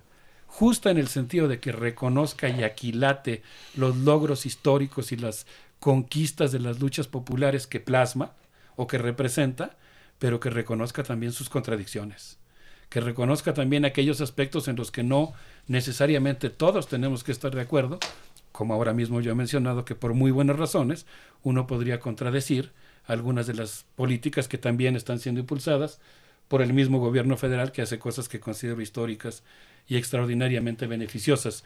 En este sentido, debo decir, porque estamos haciendo un pase de lista de lo que ha ocurrido en las fiestas de Año Nuevo, que el Ejército Zapatista de Liberación Nacional celebró los 25 años de su insurrección con una postura muy crítica respecto al gobierno y particularmente lo que temas como las falsas consultas, el tren Maya, la simulación del permiso a la madre tierra, la creación de la Guardia Nacional, la política de punto final. La Comisión de Coordinación y Seguimiento del Congreso Nacional Indígena emitió un comunicado en el que dice que se prepara para resistir al mal gobierno. Este documento dice que hemos padecido grupos de choque paramilitares y narcomilitares que disfrazan los intentos de despojo de divisiones internas. Fue un texto muy duro, muy crítico. Yo diría, esta es una opinión personal, que buena parte de la lista de objeciones que hace el Ejército Zapatista de Liberación Nacional, hablo, retomo algunos de los puntos que yo había mencionado eh, como cuestiones que me preocupan, eh, las cuestiones que tienen que ver con la Guardia Nacional, con las políticas de punto final, con las consultas que no sean de la calidad que ameritan, eh, me parece que son importantes y que en ese sentido el Ejército Zapatista de Liberación Nacional puede jugar un papel importante en la fortificación de la democracia mexicana que implica también el ejercicio de la crítica. Debo decir, considerándome como parte, digamos, como integrante civil del movimiento zapatista, pero digamos con una postura crítica respecto a las eh, declaraciones más recientes, que hay una parte, el tono, eh, el amago militar, ¿no? Eh, la descalificación, la falta de reconocimiento a las conquistas populares que ha representado las recientes jornadas electorales y políticas en México, que esa parte yo no la comparto. Yo creo que el Ejército Zapatista de Liberación Nacional, es mi, ahora sí que mi muy modesto punto de vista, podría jugar un papel, o bueno, va a jugar un papel muy importante de una manera u otra, pero pienso que podría jugar un papel más fecundo si, eh, digamos, elevara el tono del debate, si reconociera la importancia o la complejidad del nuevo sistema político mexicano y sobre todo si, si pone el énfasis en la argumentación, de los puntos que está cuestionando. Así que yo, bueno, yo lo que a lo que aspiraría sería más bien a atender puentes entre los sectores de izquierda, tanto los que se ubican dentro del gobierno como los que se ubican en el propio movimiento zapatista y, y toda la gente que aspira a construir un país más justo que no necesariamente está eh, ubicada en alguno de estos dos importantes movimientos. ¿Cuáles son los, los puntos de esos puentes entre el gobierno federal y el, y el movimiento zapatista? ¿Cómo se hacen? Este, en 2001 se rompieron con los acuerdos de San Andrés, pero ¿crees que todavía es- sea, sea, sea momento de retomar esa discusión que rompieron el gobierno de Fox y Calderón y por supuesto Peña Nieto? Yo creo que es muy importante ahora construir esos puentes. Yo estoy muy preocupado por el hecho de que pudieran construirse posturas, eh, digamos, hipersensibles o basadas exclusivamente en el carisma. Vamos a decirlo así, posiciones exaltadas. Eh, yo creo que no eh, sería benéfico para el país negar la importancia que ha tenido el movimiento histórico zapatista. Creo que no sería beneficioso tampoco negar la importancia con todo y sus contradicciones que tiene el arribo de un nuevo gobierno en el país. Yo por esta razón pienso que hoy la sociedad mexicana vive un momento de evolución, de evolución política, pero creo que la coalición que hoy gobierna México es una alianza muy heterogénea y que la discusión y la crítica pueden ayudar a que dentro de esa coalición muy heterogénea se fortalezcan los sectores de izquierda y progresistas. Es decir, que en cierto sentido criticar eh, algunas acciones del gobierno, yo pondría hoy, por ejemplo, el asunto de la aprobación de la Guardia Nacional, no quiere decir que estés jugando un papel de desestabilización del gobierno, o contrario al gobierno, quiere decir que estás cuestionando una medida de mínima coherencia con respecto a lo que ha planteado el movimiento social desde hace muchos años. Y creo que esa crítica puede ser muy positiva.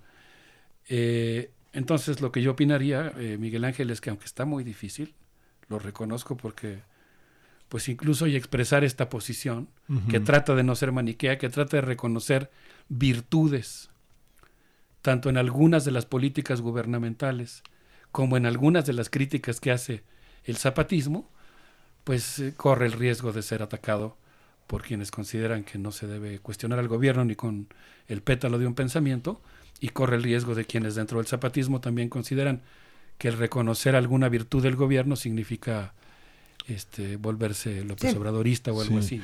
Es que se ha hablado de, se ha hablado de un cambio de, no, no de gobierno, sino de régimen. Entonces yo creo que en los puntos que señalas eh, hay dificultades para reconocer eh, un cambio de régimen. ¿En qué consistiría un, un cambio de régimen? Eh, valdría la pena ponernos en los zapatos de los constituyentes, de los eh, arquitectos de la independencia, de los arquitectos de las leyes de reforma, para pensar que un cambio de régimen eh, implica muchísimas contradicciones muy complejas, ¿no? Y, y pareciera que bueno, nuestra modernidad implica como ser congruentes, pero un régimen, un cambio de régimen no implica asumir muchas contradicciones. Mucha gente dice, la gente polarizada cómo? dice, sí, asumir las contradicciones que un cambio de régimen implica, modificar la constitución. En los años de dominio del PRI, digamos que se jugó siempre con las mismas monedas, en una- en sobre, siempre sobre una mesa.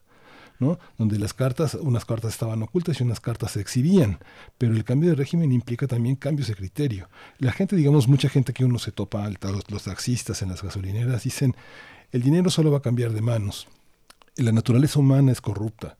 No sé, ¿valdría la pena retomar esas, esas, esas ideas? ¿O en qué consistiría pensar de una manera distinta? Digamos, Juárez cambió el régimen, las leyes de reforma, la desamortización de los bienes del clero, este, muchas cosas cambiaron radicalmente la manera de percibir a México.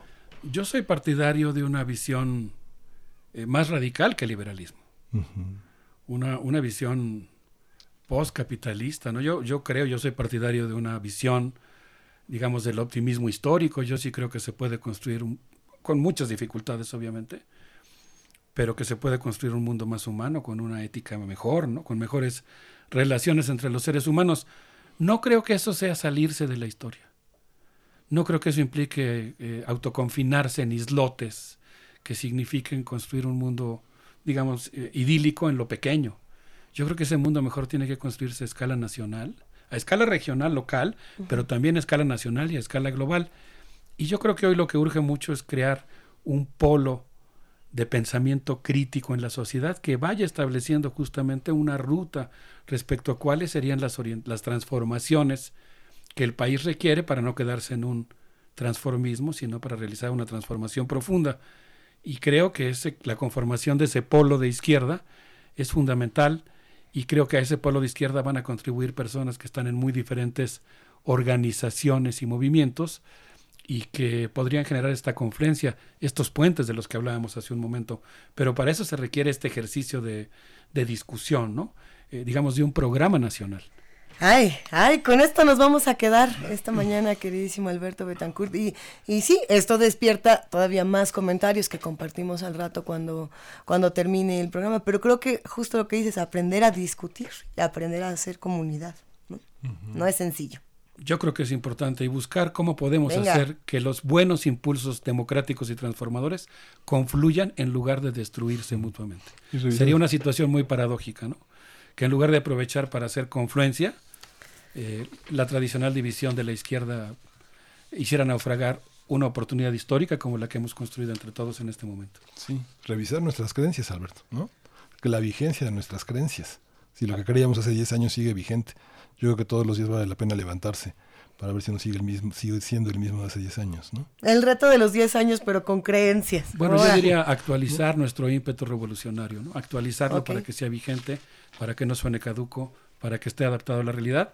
Y yo incluso diría para aprovechar las oportunidades que se abren.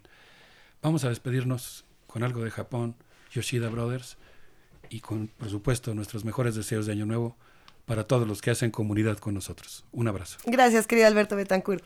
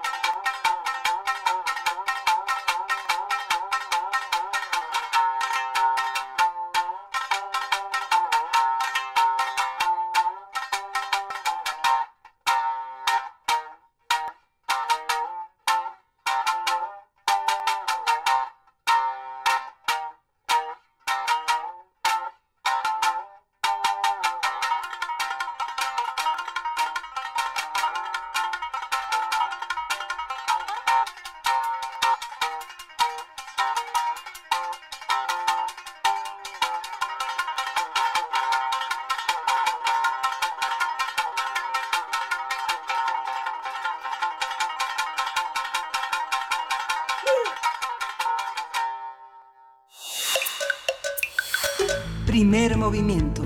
Hacemos comunidad. Luisa, seguimos en estos cinco minutos que quedan de primer movimiento en esta tercera hora, que bueno, ha sido, ha sido vertiginoso, pero tenemos mañana un viernes de complacencias, por favor participen, son graduales, llegan tantas solicitudes de complacencias que hay que administrarlas sabiamente.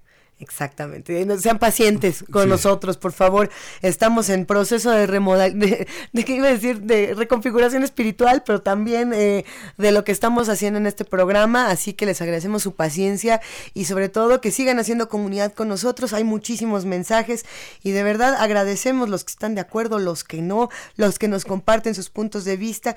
Van a ser tiempos así y, y habrá también que acostumbrarnos a leer la opinión que no nos gusta y aceptarla como parte de lo que se dice, lo que se habla, recordando, como nos decía Daniel Moreno en algún momento, lo que se lee en Twitter no es lo que piensa todo mundo, lo que piensa todo mundo no es lo que tampoco piensan los políticos, cada quien tiene una conversación diferente y vamos empezando por escuchar todas.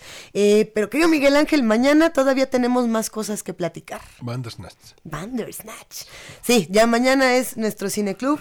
Si no la vieron hoy, bueno, no, sí, sí Véanla, iba a véanla. decir ya no la vean, pero no, sí véanla porque está muy divertida Sí. y la verdad es que sí se las vamos a, a quemar, o, sí vamos a contar muchas cosas de la película, entonces mejor hacer el experimento. Van muchos que, que escriben por aquí que ya la vieron y que tienen también opiniones muy encontradas de si esto es divertido, si es una película, si es una, un episodio de una serie más, eh, si es un videojuego, si ni siquiera es un ejercicio narrativo justo. Es que es, es polémica, igual de polémica es Bandersnatch, así que yo creo que nos vamos a divertir mucho mañana. Sí, vale la pena verla, sobre todo como tú insistías, Luisa, desde el principio, que le habías recomendado la diversidad de lenguajes narrativos que, que, con que cuenta, ¿no? Que vale la pena este, reflexionar sobre esa manera en la que contamos las historias, porque es un ejercicio de qué historias contamos eh, todos, las opciones que tenemos para privilegiar o no algún, algún aspecto de lo que vemos. Esto lo vamos a estar analizando con José Luis Ortega, que nos ha acompañado en distintas ocasiones para discutir películas como, eh, ¿cuáles nos echamos ya? ¿Caifanes? ¿Qué otra? Estuvimos hablando eh, de Utopía, también estuvimos hablando de muchas otras, así que quédense con nosotros hasta mañana. Déjenle a Radio UNAM. De- usted, usted déjele, porque además, acabando este programa, hoy es jueves, sí es jueves, viene Calme Cali con Vania Nuche. Después de Calme Cali, hay música. Y luego viene Prisma RU con Deyanira Morán. Y luego tenemos toda una barra hasta llegar a resistencia modulada. Así que no le cambie, quédense en el 96.1 de FM, en el 860 de AM y nos escuchamos mañana de 7 a 10 de la mañana, Miguel. Ángel. Mañana, Luisa. Y, y bueno, gracias a todos, participen, esto fue Primer Movimiento. El mundo desde la universidad.